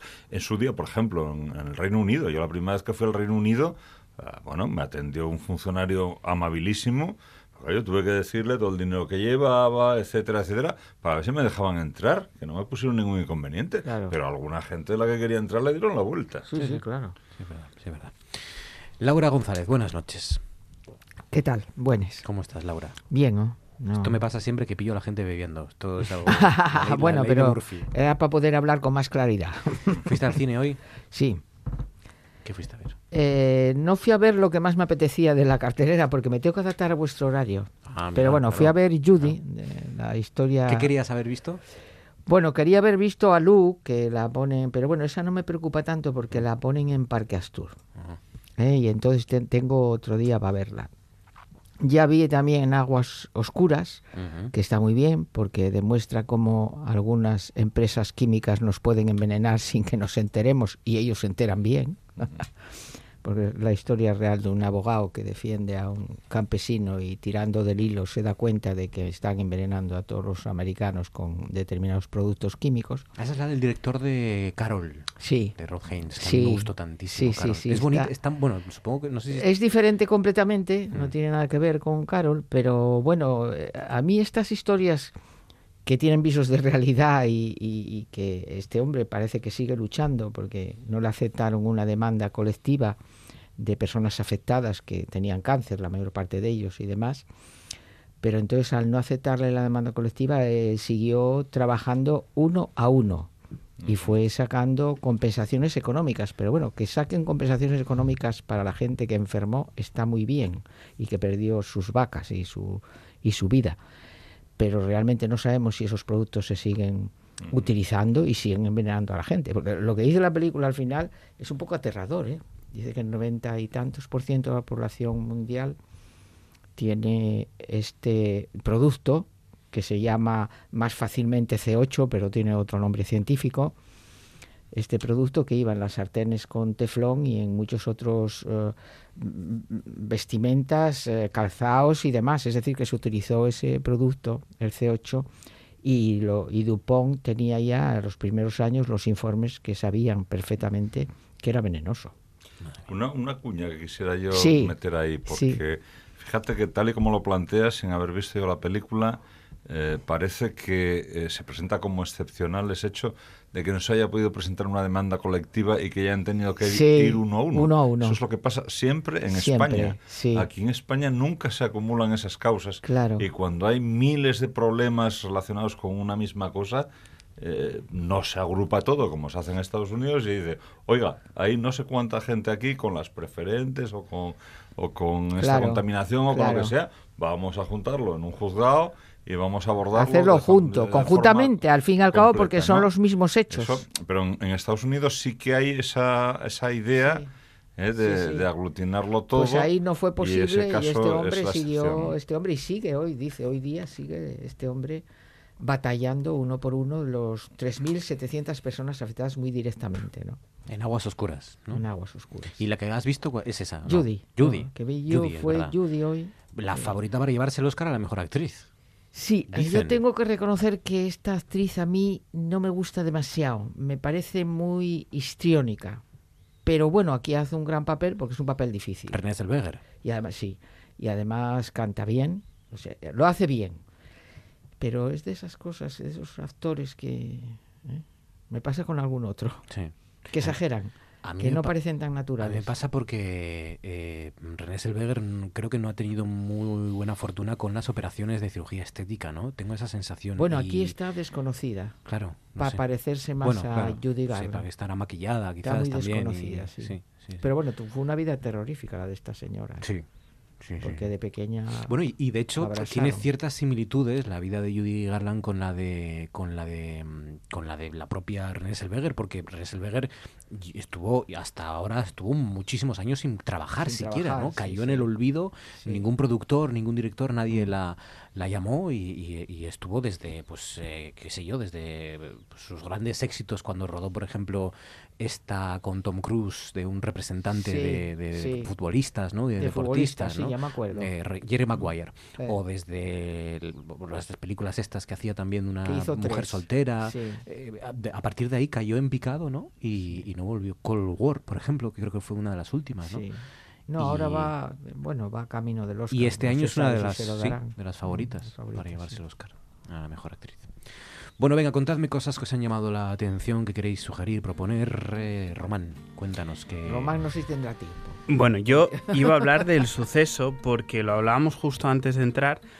Eh, bueno, por, las vueltas que da la vida de los perfiles, ¿no? Eh, este hombre al que acaban de detener en Gijón por el asesinato de, la última víctima de violencia machista en España, había tenido una relación previa de la que habían surgido seis hijos, nada menos, no es uno ni dos, seis hijos. Había estado muchos años con una mujer que le había denunciado, tenía tres condenas, dos en 2011 y una en 2013 por violencia de género, condenas firmes de juzgados de lo penal de Gijón y de Oviedo. Y de repente empieza una nueva vida con una nueva persona que evidentemente no sabe nada de su pasado ni de, ni de lo que ha sucedido con su vida, pero empieza una nueva vida en la que, bueno, lo comentábamos antes, nadie mata de repente. O sea, primero hay un insulto, primero hay una agresión, pero lo que más nos sorprende, porque ya llevamos años estudiando estos casos, es que el entorno nunca sabe nada. Es decir, el hermano en todo momento nos decía ayer, es que es imposible, ella nunca dijo que, que, que, la hubiera agredido, que, hubiera sufrido un, mero insulto por la calle, nunca, que tenía celos, nunca. Entonces, eh, yo creo que es importante hablar cada vez más de estos temas, y eso es lo que quería que reflexionáramos aquí juntos, porque tienen que dejar de ser temas que se que, pasan, como decía el franquismo, dentro de, de la puerta para adentro, ¿no? Y tienen que empezar a hablarse más. Y yo creo que solo hablándose más, las mujeres que lo reconocen y que lo viven en su día a día van a ser capaces de decir, ostras, eso es lo que me está pasando a mí. Y ella se quejó, fíjate, hasta el final, hasta en las últimas semanas, ya llegó a decirle al hermano, es que le bloquea en redes sociales porque está muy pesado. Para que ella llegue a externalizar eso, imagínate hasta qué punto tuvo que llegar. Luego, ves el perfil de Laura y el perfil de, de la, de la expareja de, de él con la que hablamos ayer, pero que evidentemente no quiso decir su nombre para que no localicen a sus hijos y te das cuenta del perfil psicológico. De, o sea, quiero decir, al final es un psicópata que busca víctimas, no busca parejas sentimentales. Personas vulnerables, seguramente. Personas vulnerables y, y que tienen una vida normal y, y, como puedes tener tú, como tengo yo, que van a su trabajo, que vuelven, que salen de fiesta con amigos, pero que son, que son vulnerables. Solo quiero añadir una cosa a la investigación, lo que se está diciendo ahora. Quiero felicitar, evidentemente, a la policía porque era un, era un crimen bastante complicado. O sea, eh, lo íbamos a publicar mañana, lo hemos levantado todo, pero es que no tenía ni el móvil. Quiero decir, él fue tan precavido que, apagó el móvil, no tocó ninguna cuenta de banco. Quiero decir, lo el presunto autor. El presunto autor, evidentemente. Entonces, lo tenía todo tan sumamente. O sea, sabía lo que tenía que hacer después de. Después de eso es de psicópata como poco. Parece que decían que podía haber apartado el teléfono para que ella no pudiera llamar, porque de la, hecho, la agonía debió de ser terrorífica. ¿eh? Sí, fueron más de 10 minutos de, agonía. Y eso solo lo hace un psicópata, no es un arrebato. Quiero decir, un arrebato puedes intentar matar a alguien, pero si no lo consigues no te quedas mirando. Claro. Es, es tal. Pero bueno, eh, yo creo que estos casos lo que tienen que hacer, insisto, es concienciarnos y fijarnos más en nuestro alrededor. Y a la mínima seña, a la mínima, intentar hablar con esa persona o, ponerla en contacto con alguien que la pueda ayudar, porque solo así se pueden evitar estas muertes. De, insisto, llevaba ocho años con ella. Hmm. Y antes había tenido seis hijos con otra. Y tres denuncias. Tres, no tres denuncias que decimos, no es que había tenido tres denuncias, que tenía tres condenas penales en un juzgado, que eran definitivas y que constaban en su expediente, entre comillas. lo que yo decía antes, que, es que llevamos un récord este año. A las mismas alturas. Hmm. Eh, no había siete mujeres eh, asesinadas en estos últimos años, a estas alturas del año. Casos como el de Lorena Dacuña, eh, al final vuelven a poner encima sobre la mesa el, tema ya también recurrente en esta cuestión, ¿no? Es, ¿podemos hacer algo más si las víctimas no denuncian? ¿qué, más pueden hacer las administraciones? si las cosas, como decía antes Román, quedan de, puertas adentro, es muy difícil. Si, si, si no detectas, si tú no detectas que hay algo ahí, e, es muy difícil. Tienen que ser ellas quienes denuncien o quienes por lo menos lo comenten con Pero al menos ese, ese, mínimo gesto, ¿no? Ese me controlaba por redes sociales, que lo hablábamos antes de la tertulia, que parece que incluso es normal entre jóvenes, ¿no? Es que yo fui a un, a un, instituto a hacer un reportaje y me dijo una chica que ya veía normal que le controlaba a su novio el WhatsApp porque era una versión de que le quería... Pues empezamos mal. Claro, pero de 14 años, Laura, te estoy hablando. Hombre, no, no veas tú que eh, yo que soy profesor... Eh, estos años ya no lo veo, pero hace cuatro o cinco años era muy normal que la foto que tenían en la universidad algunas chicas fuese la foto, digamos, de carné que entregan a, la universidad para que figure en el sistema informático, informático estuviese con, con un chico detrás, que supongo que sería su novio. Entregarle a la universidad una, foto, una foto en la que estás tú en primer plano y, y detrás ves que está otra persona. tu novio. ¿eh? Afortunadamente, eh, estos dos últimos años o tres no lo he visto, pero hace cinco o seis años lo he visto y mucho. Claro. Eh, y, otra cuestión, ¿no? Porque mm, lo, que yo supongo que evidentemente por lo que tenemos que luchar y por lo que tiene que la sociedad eh, concienciarse es para que estas mujeres eh, denuncien, ¿no? Y, que, que, lo hagan. Y la educación, yo es que la educación en casa y fuera y en el, en el colegio, en todos lados la educación y otra cuestión también que os traslado, porque yo a mí siempre me surge la duda, ustedes los oyentes y los lectores y, los espectadores nos riñen muchas veces cuando dudamos eh, o cuando escribimos o decimos o contamos titulares que no eh, dicen claramente que se trata de violencia de género, violencia machista. Bueno, esto en las primeras horas que suceden, que, preceden, eh, que, van después de un crimen, las primeras horas, esto no podemos confirmarlo si no tenemos una confirmación de la policía o si no sabemos que efectivamente se trata primero de un crimen, ¿no? Y luego de un crimen de violencia eh, machista. Entonces, de ahí muchas veces que ustedes se enfaden o algunos de ustedes se enfaden porque leen cosas como aparece muerta una mujer. Eh, que luego tienen consecuencias legales para nosotros, que es lo que la gente no sabe. Quiero decir, yo como periodista, como Román García, si publico algo, tengo responsabilidad, ¿vale? Que tengo un seguro de responsabilidad civil, como lo puede tener un médico, pero, pero tengo responsabilidades. Quiero decir, el, no puedes decir lo que no es. No sé si os acordáis hace un tiempo que un, un conocidillo de la tele atropelló a que no de un chico y lo mató. Luego ese chico fue con sus padres a votar a un colegio electoral y fue noticia en su día porque él puso un tuit de decir, vaya, voy con mis padres a votar y me encuentro al asesino de mi hermano en la mesa electoral, ¿no? Que también hay que tener poca, poca visión porque es verdad que un delito menor como es un atropello, entiéndase menor como pena de menor de cuatro años, no ingresas en prisión provisional pues el, el, acusado ha demandado al hermano del, del, señor que él mató por llamarle asesino en Twitter. Y es verdad que va a ganar esa condena, porque él le piden homicidio, no asesinato. Él no es un asesino, es un homicida. O sea, uniendo con lo que dice Marcos, hay que tener mucho cuidado con lo con que dice. Con las palabras que utilizas, claro. Porque, porque quiero decir, esa demanda puede suponer que, que a ti te inhabiliten en tu profesión y yo entiendo que es verdad que nosotros, yo ayer, por ejemplo, corregí un titular en la web porque poníamos la mujer fallecida. Digo, bueno, ahora ya sabemos que ha sido apuñalada, vamos a poner la mujer asesinada asesinada. claro. Pero una vez que tienes la confirmación de que se trata de una muerte violenta por parte de la policía, de, ¿no? De pronto abren un piso y hay una mujer muerta. Hasta ahí, con esta urgencia que nos entra a todos por tenerlo todo rápido y, más si son las 10 de la noche, puedes poner que aparece una mujer muerta, que es lo que sabes. Luego ya es... Pero claro, ahí ya los lectores son un poco pillos y te hacen el pantallazo de aparece una mujer muerta y mira a este periodista que dice muerta y no asesinada pero por eso me parece muy buena tu apreciación. Sí, sí, porque a veces son titulares que aparecen minutos después, ¿no? De que, de que, de que y el hecho en sí eh, a esa hora es que aparece una mujer muerta, ¿no? Porque todavía no sabemos si ha sido asesinada y mucho menos si se trata de un crimen o no de violencia machista, ¿no? Y, de ahí, pues es verdad que esto cabrea mucho. Yo noto que cabrea mucho a, ciertas personas, a ciertos oyentes y a ciertos lectores, ¿no? Entonces yo creo que está bien repetirlo. Ahora, mi duda es, ¿hasta cuándo hay que esperar eh, para decir que se trata de un crimen de violencia machista?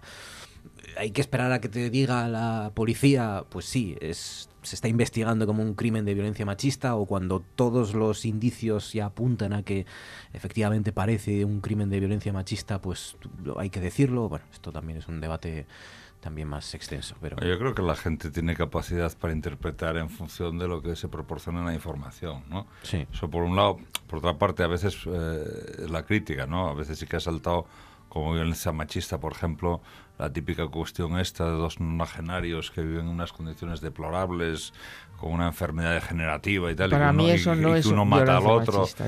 pero luego en las, Tienes razón, porque en las, en las, estadísticas oficiales, de hecho, el año pasado hubo lío, porque en el Día contra la Violencia de Género, la familia de esos nonagenarios de Oviedo no quería que apareciera, porque al final tú eres el hijo de los dos, y, y, ves como tus padres en un momento determinado toman una decisión de yo te mato a ti, tú me matas a mí.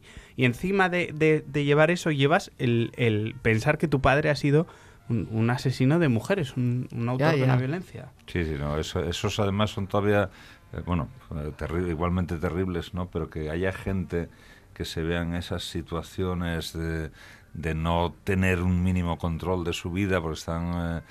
Eh, bueno, incluso gente con capacidad económica, ¿no? Pero que ya se ve en una situación terminal, sin apoyo familiar o social, en fin, totalmente ya fuera de sí, ¿no? Sí, sí verdad. Mm.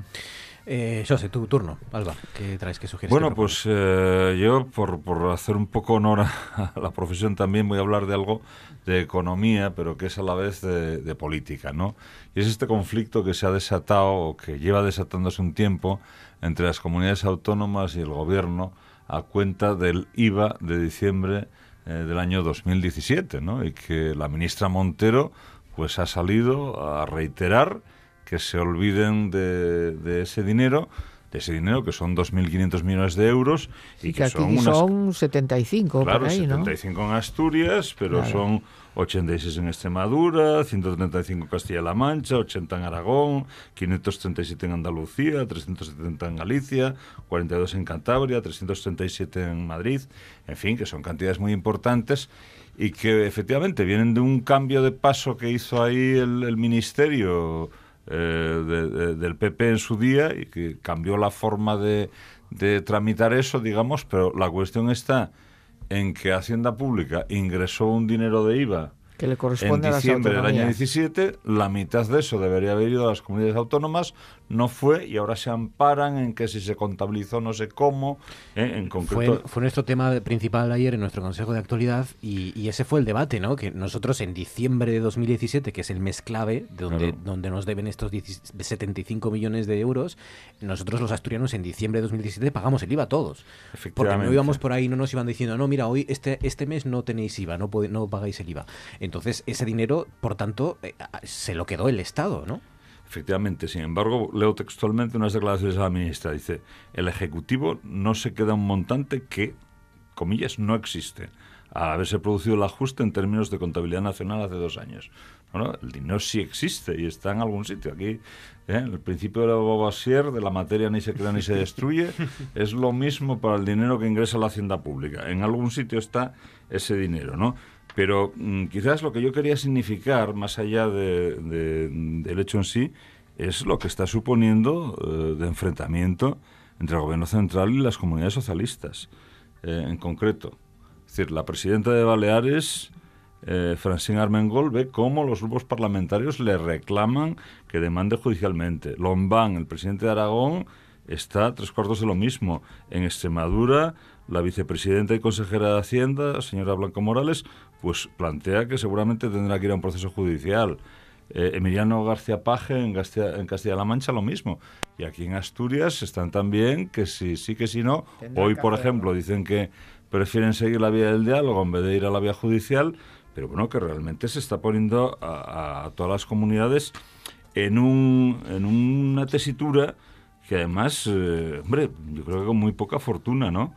Eh, tengo aquí una noticia de la voz de Galicia y, y, con unas declaraciones también de la ministra que dice, quiero llamar a la reflexión a los presidentes autonómicos sobre si es lo más oportuno en términos, en términos políticos fomentar el España no roba o el gobierno no roba. Expresiones que suenan a otras cuestiones que han sido reprochadas por parte de las fuerzas políticas democráticas. Pero esto ya es diferente. Esto me parece hip hop. Claro. ¿eh? Esto, ya es diferente completamente. No sé si es querer desviar un, algún otro tema o, qué, pero a mí desde luego me parece... y por si fuera poco decir que ella es una roca para las amenazas. Ha advertido a las comunidades que ella es una roca para las amenazas. Bueno, aquí eh, ustedes pudieron escuchar, los oyentes de Noche tras Noche pudieron escuchar, porque aquí les pusimos eh, la semana pasada o el lunes, no sé cuándo, les pusimos unas declaraciones de la señora María Jesús Montero cuando era consejera de Hacienda de la Junta de Andalucía exigiéndole el pago del IVA al gobierno central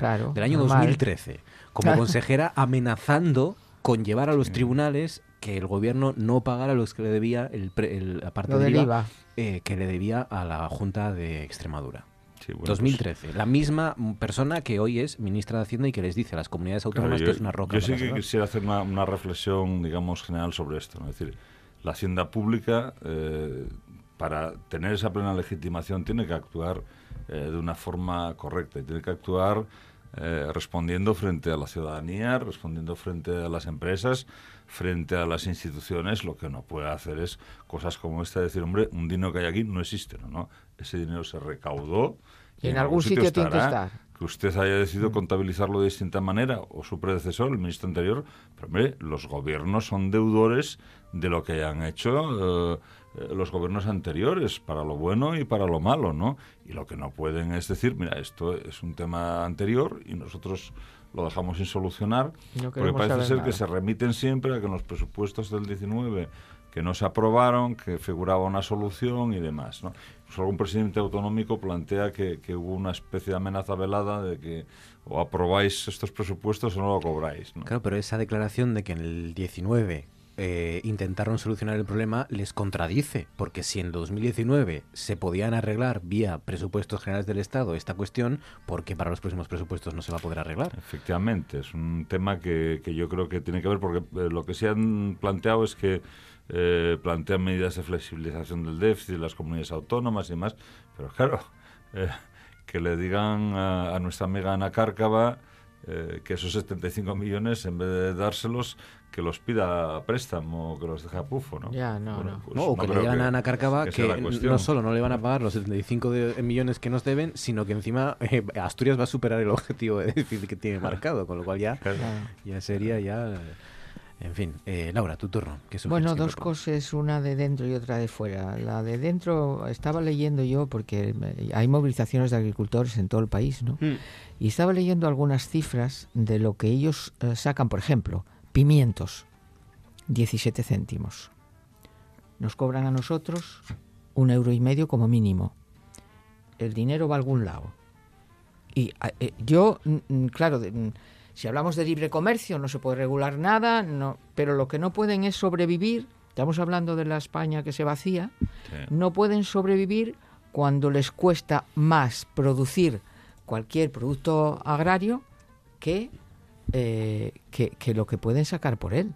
Está pasando con la aceituna, está pasando con muchísimos este productos, con las naranjas que las no las recogen. Aquí pasaba con la leche en Asturias. Había gente que le salía más caro producir un litro de leche que lo que cobraban. Que lo que cobraban. Entonces eso ah, tiene que haber una, alguna fórmula, la que sea, no sé cuál, pero tiene que haber alguna fórmula para impedir que alguien se beneficie del trabajo de otro, porque eso es beneficiarse claramente del mm. trabajo de otro. Y la gente del campo cuando sale a la calle es que está ya muy hasta arriba, ¿eh? porque no suelen ser salir. Entonces, eh, parecía, venía yo escuchando, no sé en qué momento, que el presidente del gobierno había dicho algo sobre quién se estaba enriqueciendo con la pobreza de los campesinos, que habría que hacer algo, pero no sé qué mecanismo económico pueden encontrar para hacer algo así. Es complicado a corto plazo. Por eso te digo. Eh, por ejemplo, comentaba Román el tema de la leche. Eh, los eh, quienes se dedican a esto en Asturias saben que están en mucho mejores condiciones quienes en su día constituyeron esa cooperativa que dio lugar a Central Leche Central Asturiana, que, los que van por libre, claro. Es que eran los únicos que estaban cobrando, no, no me acuerdo muy bien el dato, pero yo que tenía familiares en la central, yo creo que eran... Eran 35 céntimos... 20 céntimos lo pagaban los que no tal y la central a 35 35, O sea, fijémonos la diferencia. ¿eh? 35 céntimos de un litro de leche del que luego la cooperativa saca 5. Quiero decir, porque no, no es la leche pura la que te están vendiendo. No, no, claro, claro. Utilizan para mantequilla, nata y demás. Pero ahí, ahí voy a que es muy importante el que, el que se agrupen los agricultores, el que creen ese tipo de cooperativas que les permitan llegar a los mercados. Claro. la central lechera su día aquí. Yo conozco cooperativas que funcionan muy bien de queso manchego, por ejemplo, pero no, no han tenido éxito en general este tipo de fórmulas. Bien, es verdad que han encontrado todas las trabas del mundo y alguna más. ¿eh? Claro, la burocracia mata, mata a veces esas iniciativas. Yo estoy convencidísima y además yo estuve eh, dentro de la administración y sé muy bien que la burocracia a veces te desespera a ti mismo, que quieres conseguir cosas para que la gente, para que se agilicen y la gente reciba lo que tiene que recibir en tiempo, por ejemplo, salario social o por ejemplo la ley de dependencia o cualquiera otra de estas cuestiones y que es la burocracia la que te la que te frena y que hay que encontrar fórmulas ágiles. Las cooperativas, por ejemplo, funcionan mucho en Extremadura para el aceite o para la cereza. Y yo recuerdo comprar una caja de dos kilos de cerezas en Extremadura que me las vendiera cerezas del Jerte que os puedo asegurar que eran como limones aquí. Sí. A dos euros la caja de dos kilos dos euros. Sí, sí, que aquí o sea, que es que estaba por llenar el maletero y hacer negocio. Y con dos euros sacaban muchísimo más dinero que si... El problema de las cooperativas, ¿cuál es? Que esa cooperativa se lo tiene que vender a un intermediario. Esa cooperativa, no puede, la central lechera no puede llegar y poner un puesto de leche y vender leche a todos los gijones y asturianos. Necesita Carrefour y necesita a Aldi y necesita, necesita expandirse. ¿Y cómo te expandes? Pues poniéndolo más barato. Claro. O sea, al final también la culpa es del consumidor que va al supermercado y dice yo quiero esta leche que vale 50 céntimos en vez de esta que vale 90 y un consumo responsable pero bueno, claro, con la fruta es difícil porque ahí no tienes dos marcas a elegir. Claro, tienes unas mandarinas y unas manzanas. Sí, pero de todas formas has citado un caso muy interesante que es el del Jerte. Mm. Posiblemente Laura conozca a Manolo, que era maestro en Madrid y decidió irse a su pueblo y logró movilizar a toda la gente de allí. ¿Qué pasaba en toda esa zona? Que las cerezas se podían recoger en los años 50 y 60 cuando la mano de obra era muy barata. Pero cuando la mano de obra empezó a ser más cara, se quedaban las cerezas en los árboles. Eh, ¿Qué hicieron? Pues conseguir eh, difundir esa idea de las floraciones de los cerezos en el Valle del Jerde, para que la gente va a verlo, de Piedra de Madrid, la gente iba a ver las floraciones, tal y cual. Eh, conseguían dinamizar un producto turístico y después las cerezas al principio ni las recogían, digamos, profesionales. Daban un cursillo y, una pareja que, que, tenía dos hijos y que ella era cirujana y él era economista, pues eh, aprendían cómo, cómo eh, cortar, cómo sacar las cerezas, se subían ahí al árbol, llenaban todas las cajas que querían y llegaban a Madrid y las repartían entre los amigos. Oye, ¿dónde es esto? No, pues fuimos ahí al Jerte, tal y cual, y empezaron a comercializar esa forma. La buena fama. Pero ahora están metiéndose con espárragos y con un montón de temas más para comercializar de forma directa y ahora ya consiguieron que las cerezas suban de precio y las venden también haciendo ellos mismos la recogida y demás. O sea que han cambiado el modelo de negocio. Yo debo confesar que comercialicé con esas cerezas también. La regalé. Pero me salió muy barato el regalo para lo bien que quedé. Claro. Pero es interesante lo que dice Laura también de que la gente del campo tiene que estar muy harta yo que tengo familia todo del campo, para movilizarse. Porque son gente, primero, curtida en mil batallas, que diría la canción, y segundo, eh, gente que nunca protesta, porque ha vivido tiempos muy malos, y ahora está viviendo tiempos peores que aquellos, en el sentido de que trabajan de sol a sol y no les da, para, para vivir. y ojo a los productores de manzana de Asturias, que es un tema también de aquí. ¿A cuánto se está pagando la manzana que se vende para la sidra? Para la sidra denominación de origen. Claro. Y además eh, tenemos un poco las exigencias de costes que entran por lo mismo que, que decía antes Laura, ¿no? Este hecho de que se esté empezando a multar a, gente que hace una recogida prácticamente aficionada de, una pequeña pomarada que, heredó de, su familia y que, y, que, tiene que dejarlo bueno, hasta la regala casi ahí al, al llegar que tiene al lado, ¿no? Sí, sí. Bueno, y de fuera. Ha estado, perdona, para decir, eh, ha estado Pedro Sánchez en, en esas rondas ah, previas que hacen para preparar el Consejo Europeo del 20 de febrero, donde se va a negociar, digamos, el presupuesto de la Unión Europea para los próximos, para el próximo ejercicio, el 21 al 27 y ha llamado a los grandes supermercados a hacer autocrítica, ha dicho, ante las bajadas inaceptables de los precios de los productos agrarios. El pequeño y mediano agricultor, ha dicho Pedro Sánchez, y ganadero están viendo cómo los precios bajan, bajan y bajan, y eso es absolutamente inaceptable para este gobierno, ha dicho en Bruselas. sin embargo, fíjate, voy a romper yo aquí una lanza, una polémica en la que entré hace un mes, mes y medio. ¿eh? Alimerca, le podéis preguntar a cualquier ganadero, ha pagado espléndidamente estos años atrás la carne, de vaca asturiana. La carne de vaca asturiana, sí, porque tiene buena carne. Y dice, no, Mercadona paga muy buenos sueldos a los empleados. Sí, eso es eh, verdad. Es verdad, pero después hay que ver dónde trae los productos. Entonces, claro, ¿Tiene hacerlo todo a la vez es Tiene ¿eh? proveedores en Asturias, mm, también. Mercadona, pero bueno.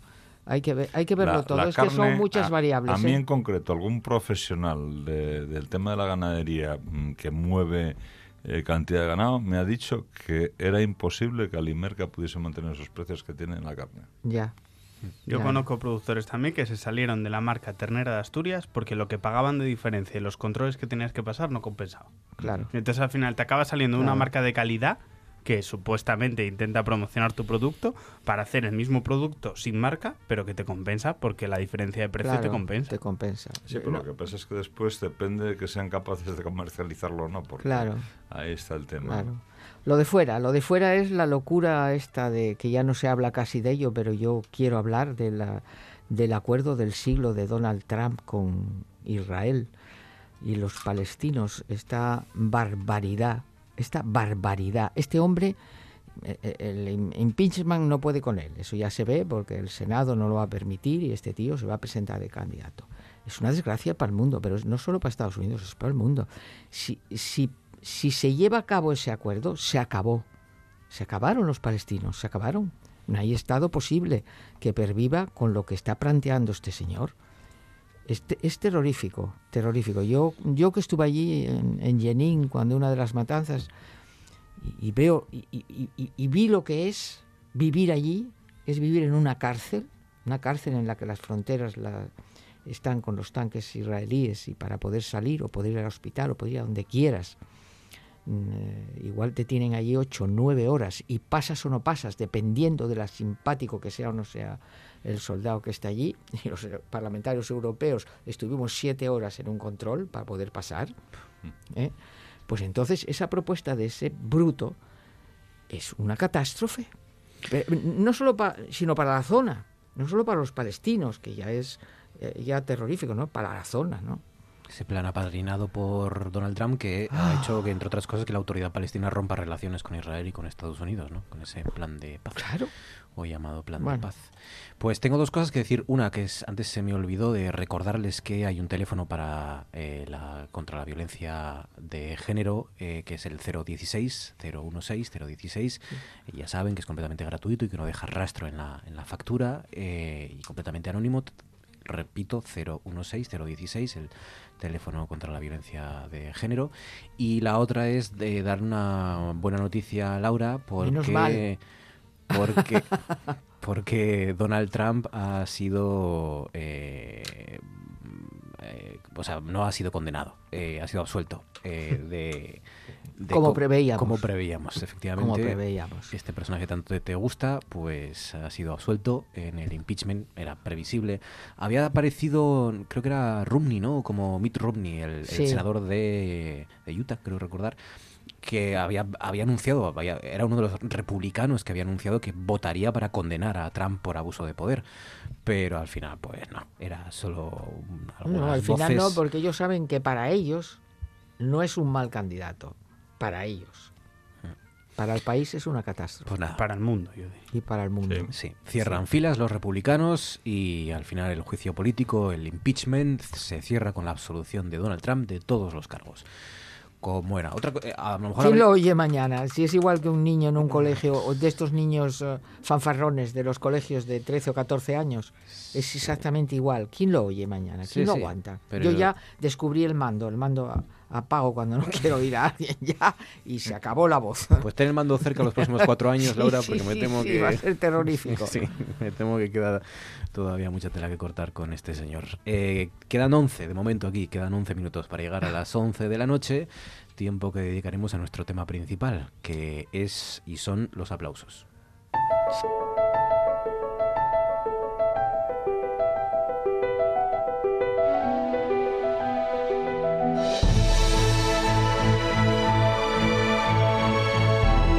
Esto es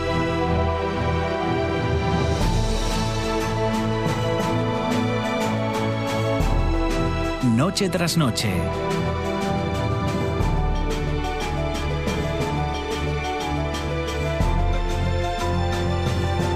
Con Marcos Vega.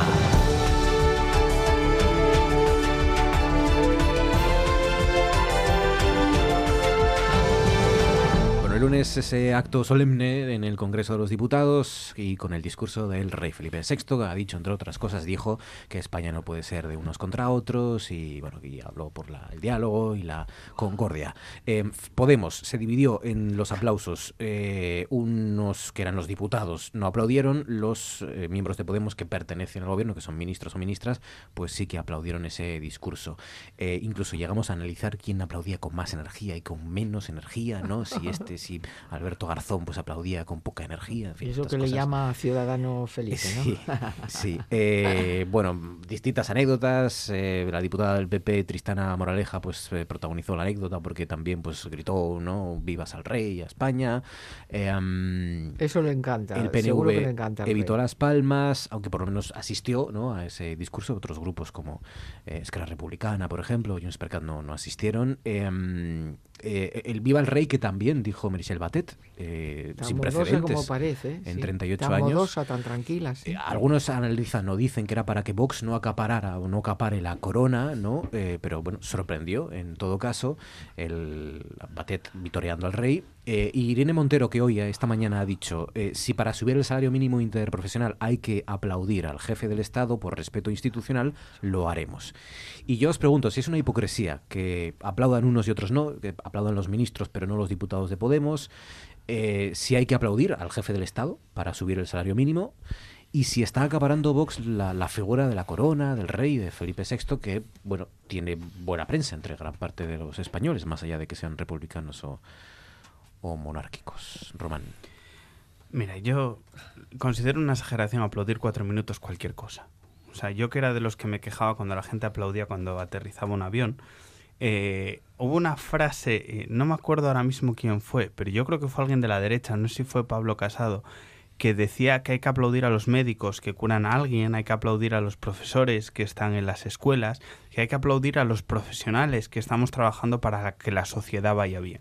Que el rey es una figura está claro, que es necesaria es debatible y el debate está en la calle. Yo creo que ahora mismo no ganaría la postura de que no es prescindible, ahora mismo y más con Cataluña o gracias a los catalanes ganaría la postura de que se necesita una figura así, pero aplaudirle durante cuatro minutos yo veía las imágenes y es que la cara de la reina Leticia era un poema.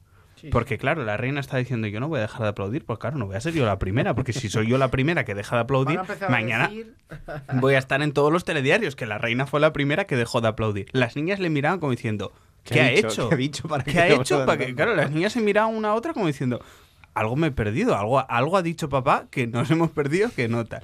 Pero bueno, es un acto solemne Sí, está bien, es discutible, pero durante cuatro minutos aplaudir a alguien. Y no es necesario aplaudir la figura de, de, la monarquía. Quiero decir, yo creo que puede ser una figura que dé estabilidad al Estado o no, eso es debatible, pero tampoco es necesario aplaudir, porque cuando sales del centro de salud y te atiende tu médico de urgencias, hace su trabajo y tú no lo aplaudes. Y, cuando nosotros damos una noticia, yo, vamos a salir a la de la radio y no nos va a aplaudir nadie. Hay ocasiones en las que sí se agradece. Yo te puedo decir que hay algunas veces en las que hay algún estudiante. Puedes aplaudir al rey el día que da un discurso. acaba la carrera o lo que sea, va y te da las Eso se agradece mucho, pero tú puedes aplaudir al rey el día que, después de, un, de que Cataluña declara unilateralmente la independencia, el rey sale en la televisión pública y dice: Esto no puede ser, por esto, por esto y por esto. Lo aplaudes porque el rey ha tomado una decisión dentro de lo que puede. Todos sabemos que el rey reina, pero no gobierna. Pero quiero decir, puedes aplaudirlo cuando hace algo. Es que el otro día no hizo nada, más que dar un discurso que, bueno, personal tendría lo que yo te diga porque los escribe el gobierno. Entonces, mm, lo aplaudes, vale, pero el yo más y yo más, y además es, contaban los periodistas que están, de, están en la Casa Real el malestar que había en la Casa Real por lo que está haciendo la derecha. Porque se lo dijo alguien, no sé si fue alguien de, del PNV, efectivamente. yo tengo debilidad por el PNV. que es de derechas, por otra parte. que se nos olvida mucho. Son coherentes. Eh, tengo debilidad porque es un diputado como la copa de un pino. Pero es que se lo dijo, ustedes se están cargando la monarquía. Ironía, su... Aitor Esteban. Y además le gusta el cine. Y además le gusta el cine porque ya viste que el último discurso habló de películas clásicas a, a Yo tengo debilidad por su posición, quedó en el, quedó en el escaño. No aplaudió, que es coherente pero quedó respetuosamente en el escaño y se puso de pie. Que luego hay muchas yo tengo que aplaudir. que luego hay muchas fakes. De, o sea, el momento que entra Echenique, no sé si lo habéis visto, y, según ellos no saluda al rey, que el rey. O sea, yo lo he visto en Twitter y la gente dice: el rey se ríe de él. El rey ¿Qué va? Sonríe. Le sonríe. Le da la mano como puede, porque es una persona que tiene muchos Muchas problemas de movilidad. Las niñas le sonríen. Si lo dijo él con ironía, que, que, lo dijo él después, hizo un comentario, Chenique, con ironía. De no Como no me levanté. Claro, eso. Sí, No di la mano como tampoco me pude levantar. Ni, claro, ni me puse a bailar, ni. Pero es increíble la manipulación que, que después. totalmente. Y sobre todo el odio que destinan en redes sociales toda esa gente que dice a la hoguera con él porque es nuestro jefe de Estado y nuestro. Bueno, hay que tenerle respeto, por supuesto. Claro. Pues como hay que tenernos a nosotros, pero no pleitesía, que es diferente. No, sí, pero yo creo que ahí hay una cuestión que, que no encaja muy claro algunos políticos que se han significado por hablar mucho y siempre se dice que uno es prisionero de sus palabras, ¿no? Después se ven en la necesidad a lo mejor de pasarse al otro lado, ¿no? Y yo quería comparar esto con una situación muy normal que todos vivimos habitualmente, ¿no? Lamentablemente, pues estamos hartos de acudir a funerales. Y yo veo que en los funerales, pues la gente que no es católica asiste, nos reza, nos arrodilla, está demostrando un respeto a la persona que ha fallecido y a la familia y, todo el mundo lo considera lo más normal del mundo. ¿no? O en una boda o en un tú vas con un respeto, como decías, los diputados del PNV están allí, no montan ningún numerito, ni aplauden, ni no aplauden. Ni marchan, porque no tienes por qué pues, marchar tampoco, de verdad lo digo. Y después, oye, gente por ir históricamente, ¿no? Claro. Tenemos ahí eh, algún asturiano como Melquiades Álvarez que fundó un partido republicano, que fue el primero en el que militó Azaña, y que siempre le cantó las 40 al rey. Y Claro, ¿no? con respeto, vale con respeto vale todo. Es que hay que tener respeto por una parte y por otra. Es decir, eh, al final la Cámara de Representantes está representando el poder del pueblo, porque esos, esos son los representantes. Entonces, en esa Cámara tiene que verse todo el mundo.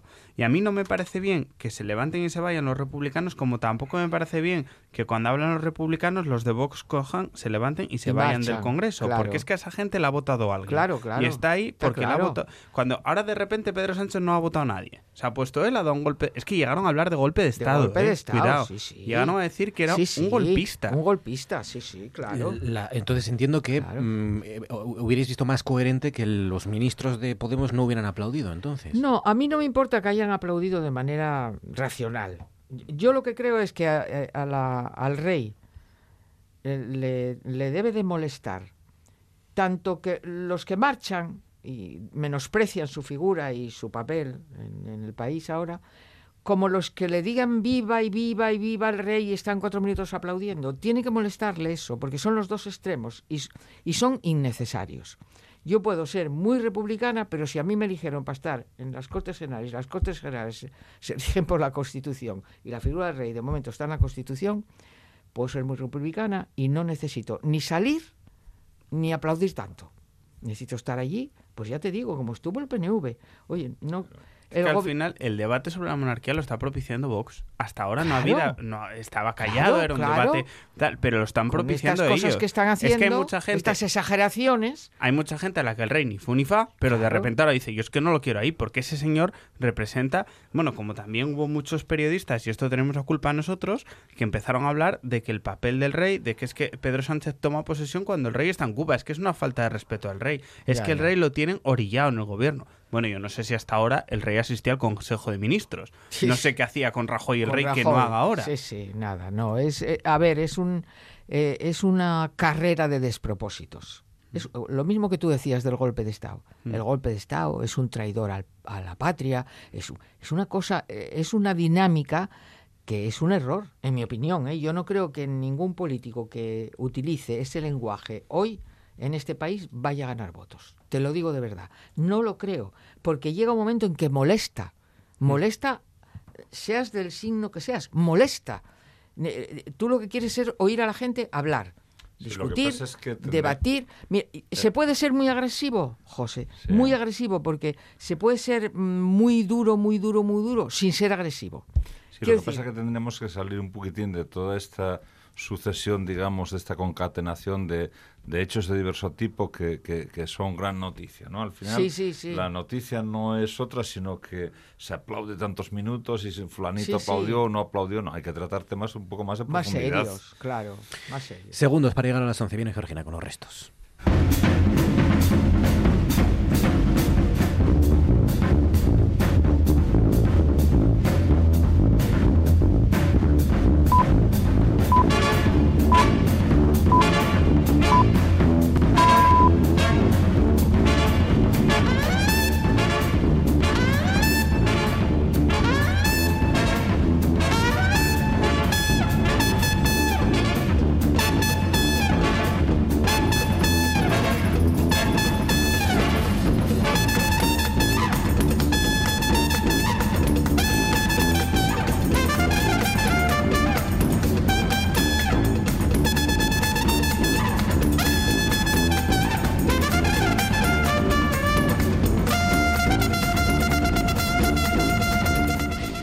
Fernández, buenas noches. Hola, ¿qué tal? Hombre, cuatro minutos aplaudiendo depende, ¿no? A lo mejor... Bueno, a mí no me amarga un dulce. A nosotros nos, nos, han, aplaudido.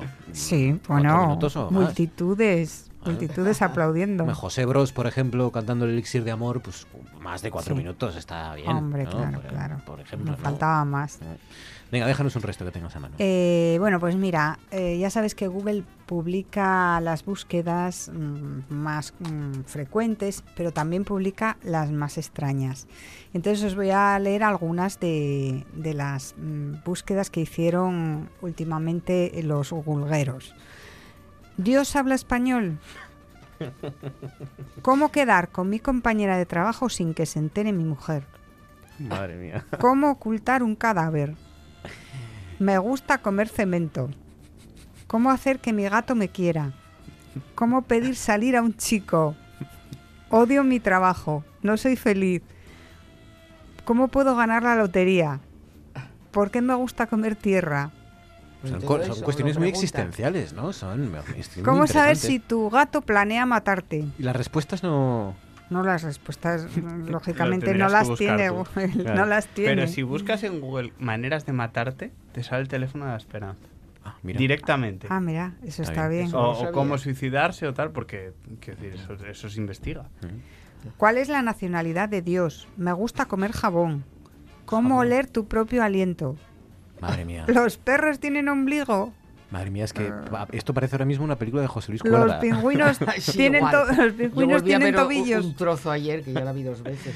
Madre mía. Yo creo que ayer todos volvimos a ver a Ay, que no es poco, que es como una excusa más, ¿no? Para los perros tienen ombligo. Ahora me he quedado yo con, la, con duda. Tienes que llegar a casa y mirarlo. Depende. ah, mira, buena respuesta. Eso lo puedes decir siempre. Yo he tenido, Yo he tenido perro con ombligo y perro sin ombligo. Yo creo que depende de cómo le cortes el cordón umbilical. Eh, si, si, te queda bien cortadito, no tienen. bueno, yo cuando descubrí que había gente que tenía ombligo para adentro y para afuera, fue un antes y un después en mi vida. O sea, yo pensé que todo el mundo era como yo. Hombre, eso se ve, eso se ve. O sea, yo los para afuera no los había visto. Eso ve la playa. de la matrona como te lo cortes. Sí, hombre, hay muchos. ombligos para afuera, que son mucho más prácticos porque no se mete nada. Yo soy de ombligo para adentro, ¿eh? Lo confieso aquí. Yo también.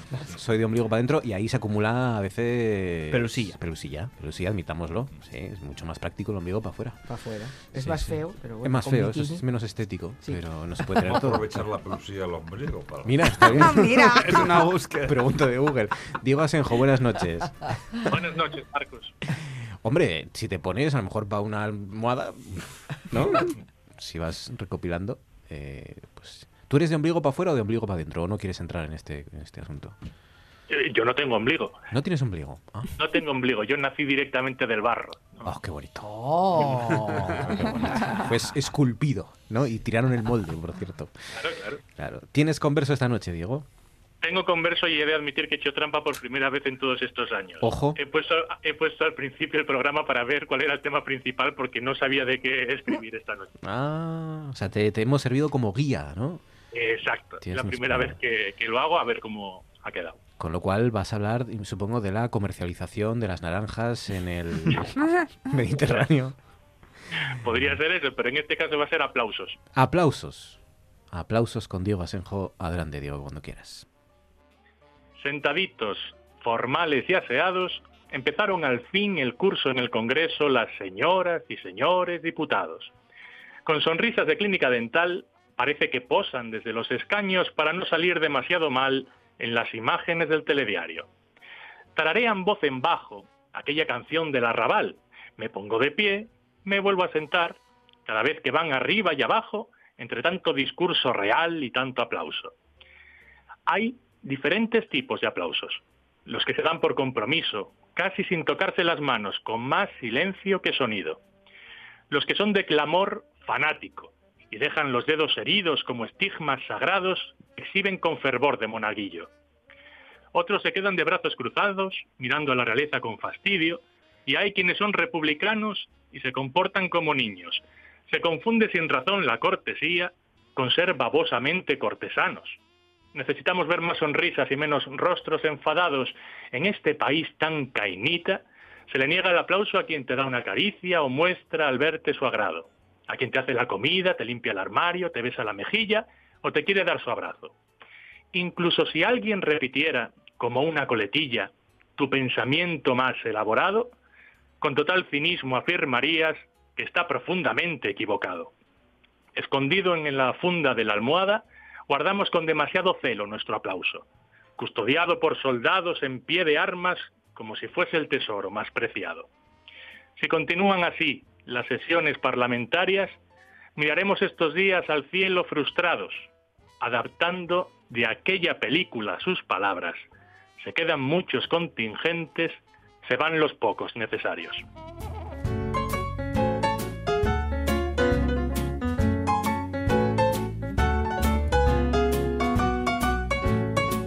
Pues los aplausos, por supuesto, desde aquí eh, a Diego Asenjo y su aplausos, el converso. Diego, cuídate, gracias, un abrazo fuerte. Gracias. Hasta aquí nuestro consejo de actualidad, Laura González, José Alba, Román García. Gracias, chicos. Gracias. Gracias. Ha sido detenido y está acusado de dos delitos de homicidio por imprudencia y de conducir de forma temeria, temeraria y bajo los efectos de, esta, eh, de estancias estupefacientes. Seguimos con más noticias. El incendio que se declaró a media tarde de ayer en San Vicente de Alcántara, en Badajoz, se encuentra ya estabilizado. Está perimetrado también, no obstante, sigue activado el nivel 1 de peligrosidad. Cosas que pasan en Noche tras Noche. Es un mineraloide porque, no, porque es orgánico que se llama huevellita. Yo me tra- sí, es horrorosamente feo. Porque me trajo alguien me lo trajo y dije, no, esto una vitrina Perdona, no lo perdona, voy a perdona, poner. perdona. ¿Alguien se sacó una piedra del riñón y te la llevó al museo? Alguien me, Bueno, llevó, alguien me llevó una piedra del riñón al museo eh, por si me interesaba para la exposición. Hay que decir que la voluntad yo la valoro como si me hubieran traído un diamante porque tú fíjate, lo que debe de doler eso, lo que, lo que tiene que ser operarte y que cuando te lo saquen digas, esto para un museo de geología, oye. Thank you.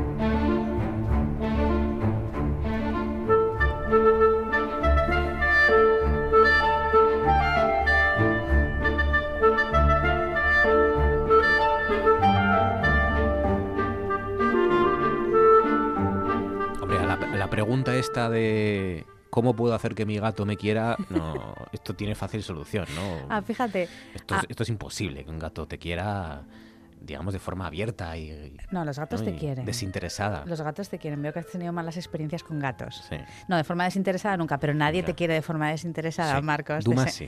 Desengáñate. nadie te quiere de forma desinteresada. Eh, de todas formas, eh, estaba escuchando a Georgina y mi primer pensamiento no fue tanto, bueno, mi primer pensamiento fue qué divertido es todo esto, qué imbécil es la gente, fue mi segundo pensamiento.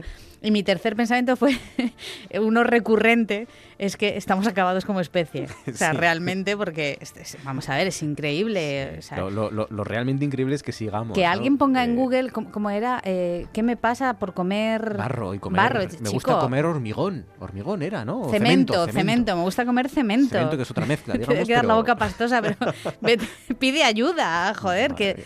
A ver, Entiéndeme. Necesitas ayuda. No tiene amigos esta persona. no tiene... pero al mismo tiempo cambiamos muy poco porque Google es el, nuevo, es el oráculo. Perdona que acabo de comer cemento. Sí, perdona que, tienes un poco de cemento aquí en la comisura. Me ha quedado entre los dientes. un bocadillo de escombros que he cenado esta tarde y por lo que sea me ha quedado un poco seca la, la, voz, ¿no? Sharon Calderón, buenas noches. ¿Qué tal? Buenas noches. Es nuestro oráculo, Google. Es, es lo, a, lo que acudimos cuando, cuando necesitamos algo, ¿no? Y, y, la gente debería ser más consciente de lo que es Google, que efectivamente eh, es un pozo de sabiduría, pero sin, sin clasificar, vamos a decirlo así. Nos hemos vuelto locos, no, quizás siempre hemos estado locos. La pregunta es, ¿la filosofía se ha vuelto loca? No, no es, no es ni siquiera una pregunta, es la afirmación que Jean-François Braunstein, que yo nunca desaprovecho para utilizar mi acento ruso cuando leo una... Braunstein, eh, que es profesor de filosofía contemporánea en la Universidad de París. Eh, es el título que él ha dado a su último libro, que aquí en España se ha publicado en octubre del 2019, es decir, hace prácticamente nada, pero que creo que en, Francia se publicó en el 2018. Y el título es La filosofía se ha vuelto loca, no como pregunta, sino como afirmación, un ensayo políticamente incorrecto.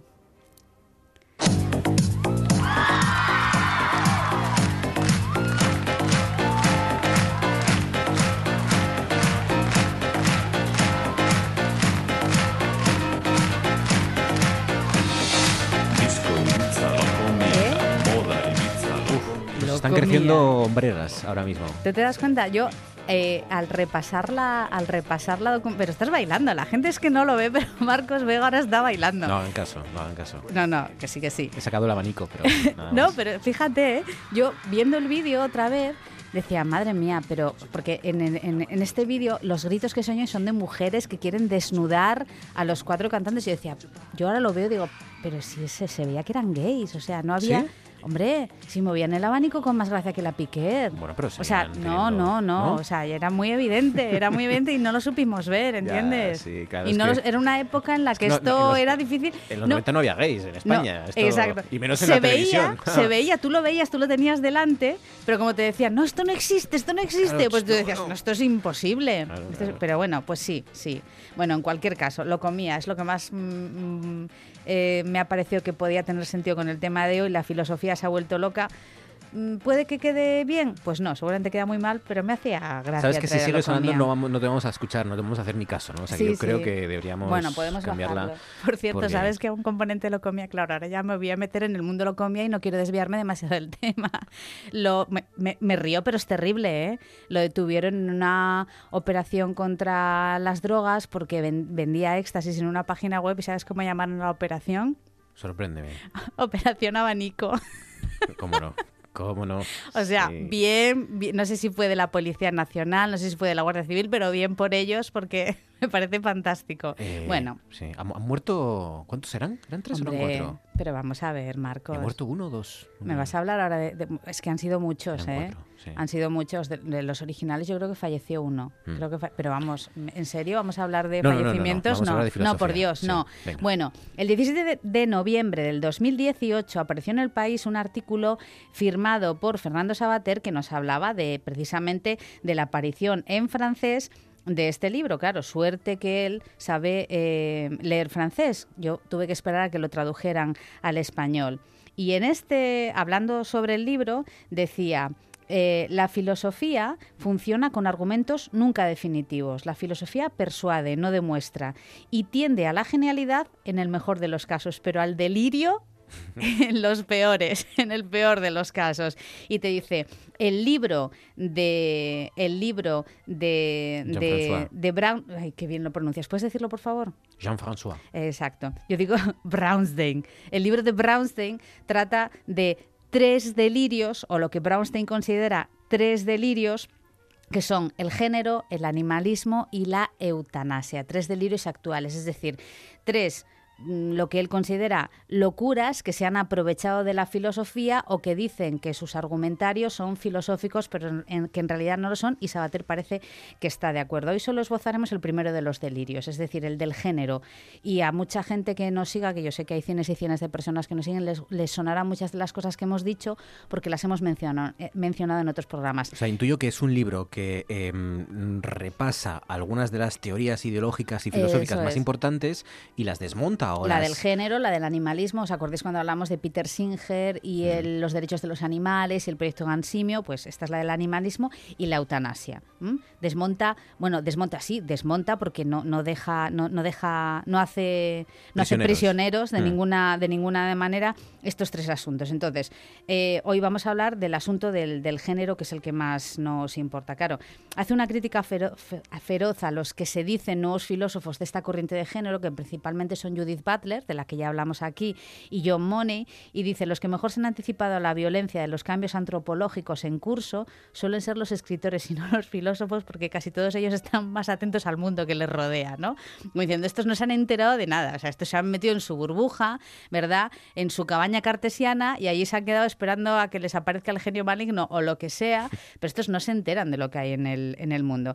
Claro, para entender dónde estamos hoy con el asunto del género, él se retrotrae a 1955 fíjate, a mediados del siglo XX, porque mucha gente podría decir, bueno, principios del XXI, no, no, a mediados del siglo XX, que es en el momento en el que apareció por primera vez el concepto de género en un artículo firmado por el psicólogo y el sexólogo de la, Johns, de la Johns Hopkins, que es una universidad muy famosa con mucho nombre, John Money, Money de dinerito, es decir, se llama Juan Dinero, que es como traducido al español que queda como fatal.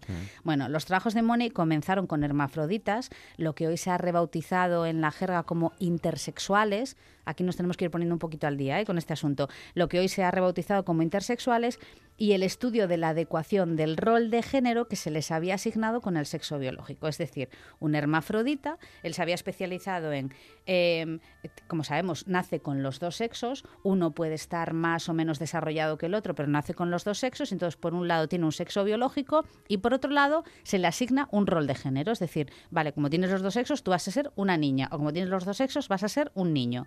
Lo que Money proponía, y que es lo que efectivamente ha triunfado en nuestros días, como se puede ver en la actualidad, es que la definición de la identidad sexual de una persona mm, en la definición de la identidad de una sexual de una persona es lo que decía Money, ¿eh? pesa más lo cultural que lo biológico. ¿Y esto en qué se traduce? Bueno, de hecho él dice textualmente, el comportamiento y la orientación sexuales macho y hembra no tiene base innata, es instintiva. Es decir, que yo puedo nacer con una vagina, pero si me educan para ser un chico, seré un chico. ¿Mm? Esto es lo que decía lo que decía Moni, muy cuestionable hoy en día, como sabemos, aunque hay gente que está desarrollando em, teorías en la línea contraria como Judith Butler. Recordáis que cuando hablamos de Judith Butler aquí, Judith Butler decía que el género se transforma, era el género performativo, es decir, que yo me podía levantar por la mañana queriendo ser mujer, sintiéndome mujer, pero al llegar la tarde podía sentirme hombre. Entonces uno se puede sentir como le dé la gana. Y esto no acaba aquí, porque claro, eh, hay críticas, bueno, lo veremos ahora un poquito más adelante, pero hay gente que dice, ¿por qué dos sexos? Si es que sexos hay a tutiplén, ¿eh? hay infinitos. ¿Tú qué quieres ser? Bonito, ¿eh? ¿Tú cómo quieres sentirte? Y entonces a partir de ahí, pues como, cada uno como, como mejor le cuadre ese día. Claro, Money en su momento fue muy aclamado por el movimiento feminista porque lo que Money parecía haber demostrado científicamente, y lo de científicamente lo ponemos entre comillas, es la famosa afirmación de Simone de Beauvoir de una mujer no nace, se hace. Claro, decía, efectivamente, una mujer se, se, hace culturalmente porque el sexo no te marca en absoluto. Tú puedes, insisto, puedes haber nacido con órganos sexuales femeninos, pero la mujer se construye. Entonces, claro, ahí en ese momento los movimientos feministas de aquella época aplaudían con las orejas. ¡Buah, esto es fantástico! hay que decir que me estoy adelantando mucho en la historia para no entretenerme, que John Money ya era un señor que había publicado libros, que había publicado artículos, que estaba investigando con, principalmente con hermafroditas, que tenía mucho peso en la comunidad científica. Era un tío ya con, prestigio científico, no era un loco. Con un trabajo detrás eh, Efectivamente. científico y sociológico. Eso es. Claro, y, eh, es precisamente esto, la separación total absoluta entre el sexo biológico y el sentimiento de pertenencia a un rol, el género, la separación, lo que ha perdurado hasta hoy y está en el origen de las reflexiones, como acabamos de decir, de Judith Butler. Una cosa es el sexo, que es una cosa biológica, ¿verdad? Y otra cosa es lo que yo sienta, como yo me sienta, que eso es el género. Pero claro, y, vuelvo a insistir, los trabajos de Judith Butler se, se, asientan sobre los eh, trabajos de Money. Pero claro, ¿qué ocurre si resulta que los trabajos de Money Mm, a lo mejor mm, bien hechos, bien hechos, lo que se dice bien hechos no estaban. ¿eh? No, eran tan científicos. A lo mejor no eran tan científicos. O a lo mejor te contó lo que él quería y a lo mejor no te contó los resultados de los experimentos que estaba haciendo. A lo mejor dijo, bueno, donde pone un 3 vamos a poner un 2, que tampoco pasa nada. ¿eh? Tampoco pasa nada. Claro, en la universidad en la que está en la Job Hopkins abre una consulta por la que acuden tenemos que ponernos el contexto, ¿eh? años 60, Estados Unidos, años 60-70, ¿vale? En la que acuden muchísimos padres con hijos hermafroditas que, que, ven un problema muy serio en este asunto y quieren que sus hijos tengan un sexo definido, quieren que sean o chicos o chicas, porque no saben lo que son sus hijos. Y la respuesta de Moni fue siempre la, era siempre la misma, ¿no? Puesto que lo cultural pesa más que lo biológico, lo que hay que hacer es empezar a educar a sus hijos lo antes posible, y, él te recomendaba antes de los dos años, en el sexo que ustedes quieren que tenga eh, el infante. Es decir, si ustedes quieren que sea una niña, empiecen ya a educarle como una niña en, el, en los roles Em, que pensamos o que hemos construido lo que son niñas. claro. Eh, vuelvo a decir, contextualicémoslo, los años 60 en los Estados Unidos decían, regálale muñecas, exacto, cocinitas, vestiditos, eh, exacto, todas estas cosas. Eh, antes de los dos años, porque en los dos años cuando se fija el, género, pero edúcalo y no dudes, es decir, sin, sin, sin dudar ni un solo instante, es decir, no sea... Quiero jugar al fútbol, no. Exacto, no seas ambiguo, él te decía, no seas ambiguo y por supuesto intervenir venir quirúrgicamente cuanto antes. Madre mía. Cuanto antes para, para, para evitar precisamente esa ambigüedad que tanto miedo le daba. Qué barbaridad. Claro, eh, hoy sabemos que alguna feminista muy conocida reniega por completo de este planteamiento. Eh, y las famosas TERF, ¿verdad? Las, eh, hablando de la transexualidad las famosas TERF. Las, TERF son eh, feministas que no consideran mujeres a los transexuales. Eso es. la traducción del inglés sería como feministas transexcluyentes, ah. algo así. Las feministas trans, transexcluyentes. Entonces, eh, lo que te dice, por ejemplo, Janice Raymond. Janice Raymond es eh, una profesora emérita de estudios de mujeres ética de la Universidad de Massachusetts, muy conocida, ¿eh? lesbiana militante, feminista, etcétera, etcétera. Lo que ella te dice es, ojo, porque lo que mm, esto, esto que ha hecho los estudios de Money, lo que han hecho es empoderar y lo llama el imperio transexual, ¿eh? Y catapultar la transexualidad al rango de los problemas de orden médico a los ojos de los especialistas y del gran público. Y es verdad que es una crítica que se le puede hacer a Mon. Es decir, tú estás suponiendo que alguien que no está a gusto con su, con su género o con su sexo porque se siente de otro género, está enfermo y entonces hay que curarle. A lo mejor no hay que curarle, a lo mejor hay que dejarle como está. Claro, porque él quiere estar como está. Claro. esta es la primera, la primera, la primera crítica. La segunda crítica es un poco más discutible porque dice que em, esto de la transexualidad coloniza el cuerpo femenino y además eh, se atribuye un alma feminista. Esto de colonizar el cuerpo femenino, ¿sabes? Esto de yo es, el debate que se produjo hace unos meses aquí en Asturias en un famoso congreso que se celebró en Gijón y dijimos, no, usted no puede ser mujer por la vía de la operación. ¿Mm? Aunque por muy mujer que se sienta, si ha nacido biológicamente mujer. Entonces, esto es lo que dicen algunas feministas. Exacto, es, lo que dicen efectivamente algunas feministas. No todas las feministas. Ojo, por favor, no hablemos del el feminismo en global. Hay muchas corrientes dentro del feminismo. Mm. De la misma manera que no se puede hablar de la mujer. Somos, las mujeres somos muchas, muy distintas cada una de su padre y de su madre, y entonces en ese sentido se tiene que respetar nuestra individualidad. Hoy preguntabas, hoy preguntabais por los micromachismos, creo. Sí, micromachismos. Eh, yo el último que he sufrido, he sentido además, yo creo que me salían, me salía lágrimas. fuego, no, ¿qué? ¿Qué? Lágrimas, fuego por los ojos, es así, las miradas matas si no hubiera matado, fue porque, mm, eh, bueno, voy a contar, esto es una vulgaridad, en mi portal se están haciendo obras y uno de los vecinos se acercó a mí y me dijo, bueno, ¿y tú que eres mujer y os preocupáis tanto de esto de la imagen, qué opinas de que no haya un espejo en el portal? Entonces yo me quedé mirando para él como diciendo, pero ¿me lo estás diciendo en serio? Digo, digo, este hombre si me ve salir de casa por las mañanas, debes saber que una de las cosas que menos me preocupa a mí es el tema de la imagen, pero bueno. No te conoce, no te conoce. No me conoce. Eh, venga, y la última. La, bueno, voy, a, voy, a, hablar, voy a hablar del caso Reiner. No sé si me da tiempo a, contarlo en dos minutos, en un minuto. Bueno, el caso Reiner fue el que hizo desmoronarse toda la, todo el edificio de los estudios de John Money. De repente se encontró con unos padres que habían tenido dos gemelos. Eh, uno de ellos les habían operado de fimosis y a uno de ellos en la operación de fimosis le habían destrozado el pene. Los padres no sabían qué hacer, fueron a hablar con Reimer y, y, perdón, con Money y Money dijo, madre mía, esta es la mía. Efectivamente, voy a demostrar con dos gemelos, no con dos hermafroditas, con dos gemelos perfectamente sanos, con em, su sexo biológico perfectamente definido, que si se le educa en, un sexo a uno de ellos, puedo convertirlo en una mujer o un hombre. Eh, le dijo a sus padres que, le operaran, por lo sano? que cortaran por lo sano, efectivamente, la verdad es que es una historia trágica, ¿eh? y empezaron a hormonarle, empezaron a educar en el rol de género de mujer, y la historia pues acabó en una absoluta tragedia. El hermano que no fue operado, el hermano que no tuvo ningún problema, eh, acabó alcohólico por los problemas familiares que tuvo y, el, y, John, al que convirtieron en, que en el libro cuenta como Joan, eh, se suicidó. Se suicidó porque a los 12 años no quería ser una, una niña. Él quería ser un niño porque él era un niño. Madre mía. Fue un, caso realmente trágico. Bueno, todo esto de la filosofía se ha vuelto loca.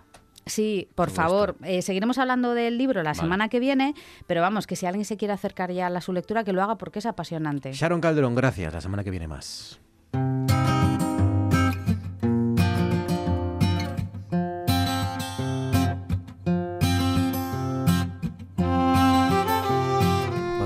Hoy lo va a cerrar el autor de la historia del Club Patín Solimar. Él es eh, Frichu Justas. Frichu, buenas noches. Hola, muy buenas noches. Después del Atlas de la Música, las Peñas del Sporting e Historia de una afición, ahora te has puesto con la historia del Club Patín Solimar. Pues así es, hace 25 años que se fundó este equipo y me parece bueno que tenía pues una no sé un halo de, heroicidad un equipo que nace de, de, unas actividades extraescolares de un profesor de educación física de un colegio de Gijón junto a un grupo de niñas y ese grupo de niñas crecen y se convierten en pentacampeonas de Europa, ni más ni menos, cinco veces campeonas de Europa. Y bueno, no se le da quizás todo el, mérito que, que debería Pierce a este equipo. Y bueno, me decía mucho hacer este libro, me puse en contacto con el club y por medio de la editorial Deporte y Vida y tal. Y bueno, mm. pues el eh, salió hace una semana. El Club Patín Solimar, que es el telecable, ¿no? exactamente. Ahora por razones de patrocinio se llama telecable, en su día Astelcur, antes Viesca, sí, efectivamente es el telecable. Claro, eh, si hay eh, algunos jugadores o deportistas, si hay deportistas en Asturias que conocen lo que es la lucha, primero por que se dé a conocer un deporte minoritario y conseguir que los éxitos de un deporte minoritario se, se, mm, sí, se, conozcan, ¿no? Y se justifiquen, y luego por un deporte femenino, ¿no? Con lo cual tiene que luchar cada día por la igualdad. Pues un poco sí, la verdad es que no es que exista en, sí mismo una discriminación eh, directa, pero sí de forma indirecta se discrimina enormemente al, deporte femenino, no se le da la importancia que tiene. Hay, que pensar, por ejemplo, el, telecable o el Solimar, como se le quiere llamar, es el creador de la Liga Femenina. Hasta el año 2007 no había liga de hockey sobre patines femenina en España lo crea iniciativa del Club Gijonés, Fernando Sierra, el entrenador, es el que lo propone a la federación, pelea con unos y con otros. Quiero decir que muchas veces la discriminación no es tanto en, en, cobrar menos o cobrar más, sino en dar oportunidades. No tenía ni siquiera la oportunidad mm. de participar en una liga, una liga hecha para chicas. ¿no? Son cinco eh, Copas de Europa, cuatro de la Reina y tres ligas. Así es, casi nada, ¿eh? 25 años. el equipo más laureado de la historia del deporte asturiano con, muchísima diferencia. Desde, vamos, desde el año 80 no había un, equipo asturiano, que en concreto fue el Leinster de, voleibol de Gijón, que ganara, que ganara un torneo a nivel nacional. Y, bueno, pues lo consiguieron ellos y de qué forma, no solamente a nivel nacional, sino a nivel, a nivel continental, ¿no? Ganando cinco veces la Copa de Europa que no es poco, es el segundo equipo europeo que más títulos tiene. En el equipo está Natasha Lee, que es la jugadora del mundo que más títulos tiene. Bueno, es una, cosa increíble. Natasha Lee empezó desde el primer minuto con, el, con Fernando Sierra aprender a patinar en el, en el colegio de Diano. Qué barbaridad. Increíble. Pues todas esas historias que encierra efectivamente nuestro equipo, nuestro deporte más laureado, nuestro equipo deportivo más laureado, que es el Telecable, el Club Patín Solimar, y que es verdad, tendríamos que hablar muchísimo más. Cinco Copas de Europa, cuatro de la Reina y tres ligas eh, a cargo de este, de este equipo que ahora pues pueden conocer su historia a través de la historia del Club Patín Solimar, cuyo autor es Frichu Justas. Era muy necesario este libro, Frichu, así que enhorabuena. Muchísimas gracias, muchísimas gracias, muy amable. Un saludo y gracias. Un saludo muy grande. Con el Club Patín Solimar nos vamos y con esa noticia que les contamos, la noticia de última hora de esta noche, y es que la policía ha detenido ya al principal sospechoso de la muerte de Lorena Dacuña. La investigación se mantiene bajo secreto de sumario, pero esa es la información. Se ha detenido en Gijón al exnovio de Lorena Dacuña como presunto autor de su muerte. José Manuel era buscado por las fuerzas de seguridad, dice el diario El Comercio, desde que se encontró el cadáver de la joven con varias puñaladas. El juzgado de instrucción de Guardia ha decretado el secreto de sumario de las diligencias, dice rtpa.es, detenida la expareja de Lorena Dacuña, decretado el secreto de sumario en las investigaciones y la voz de Asturias, detenida la expareja de Lorena Dacuña, la mujer asesinada en Gijón. Con esta información nos vamos, recordándoles que mañana estaremos aquí como siempre a partir de las nueve y media. Gracias como siempre por confiar en nosotros, por trasnochar. Feliz noche y hasta mañana.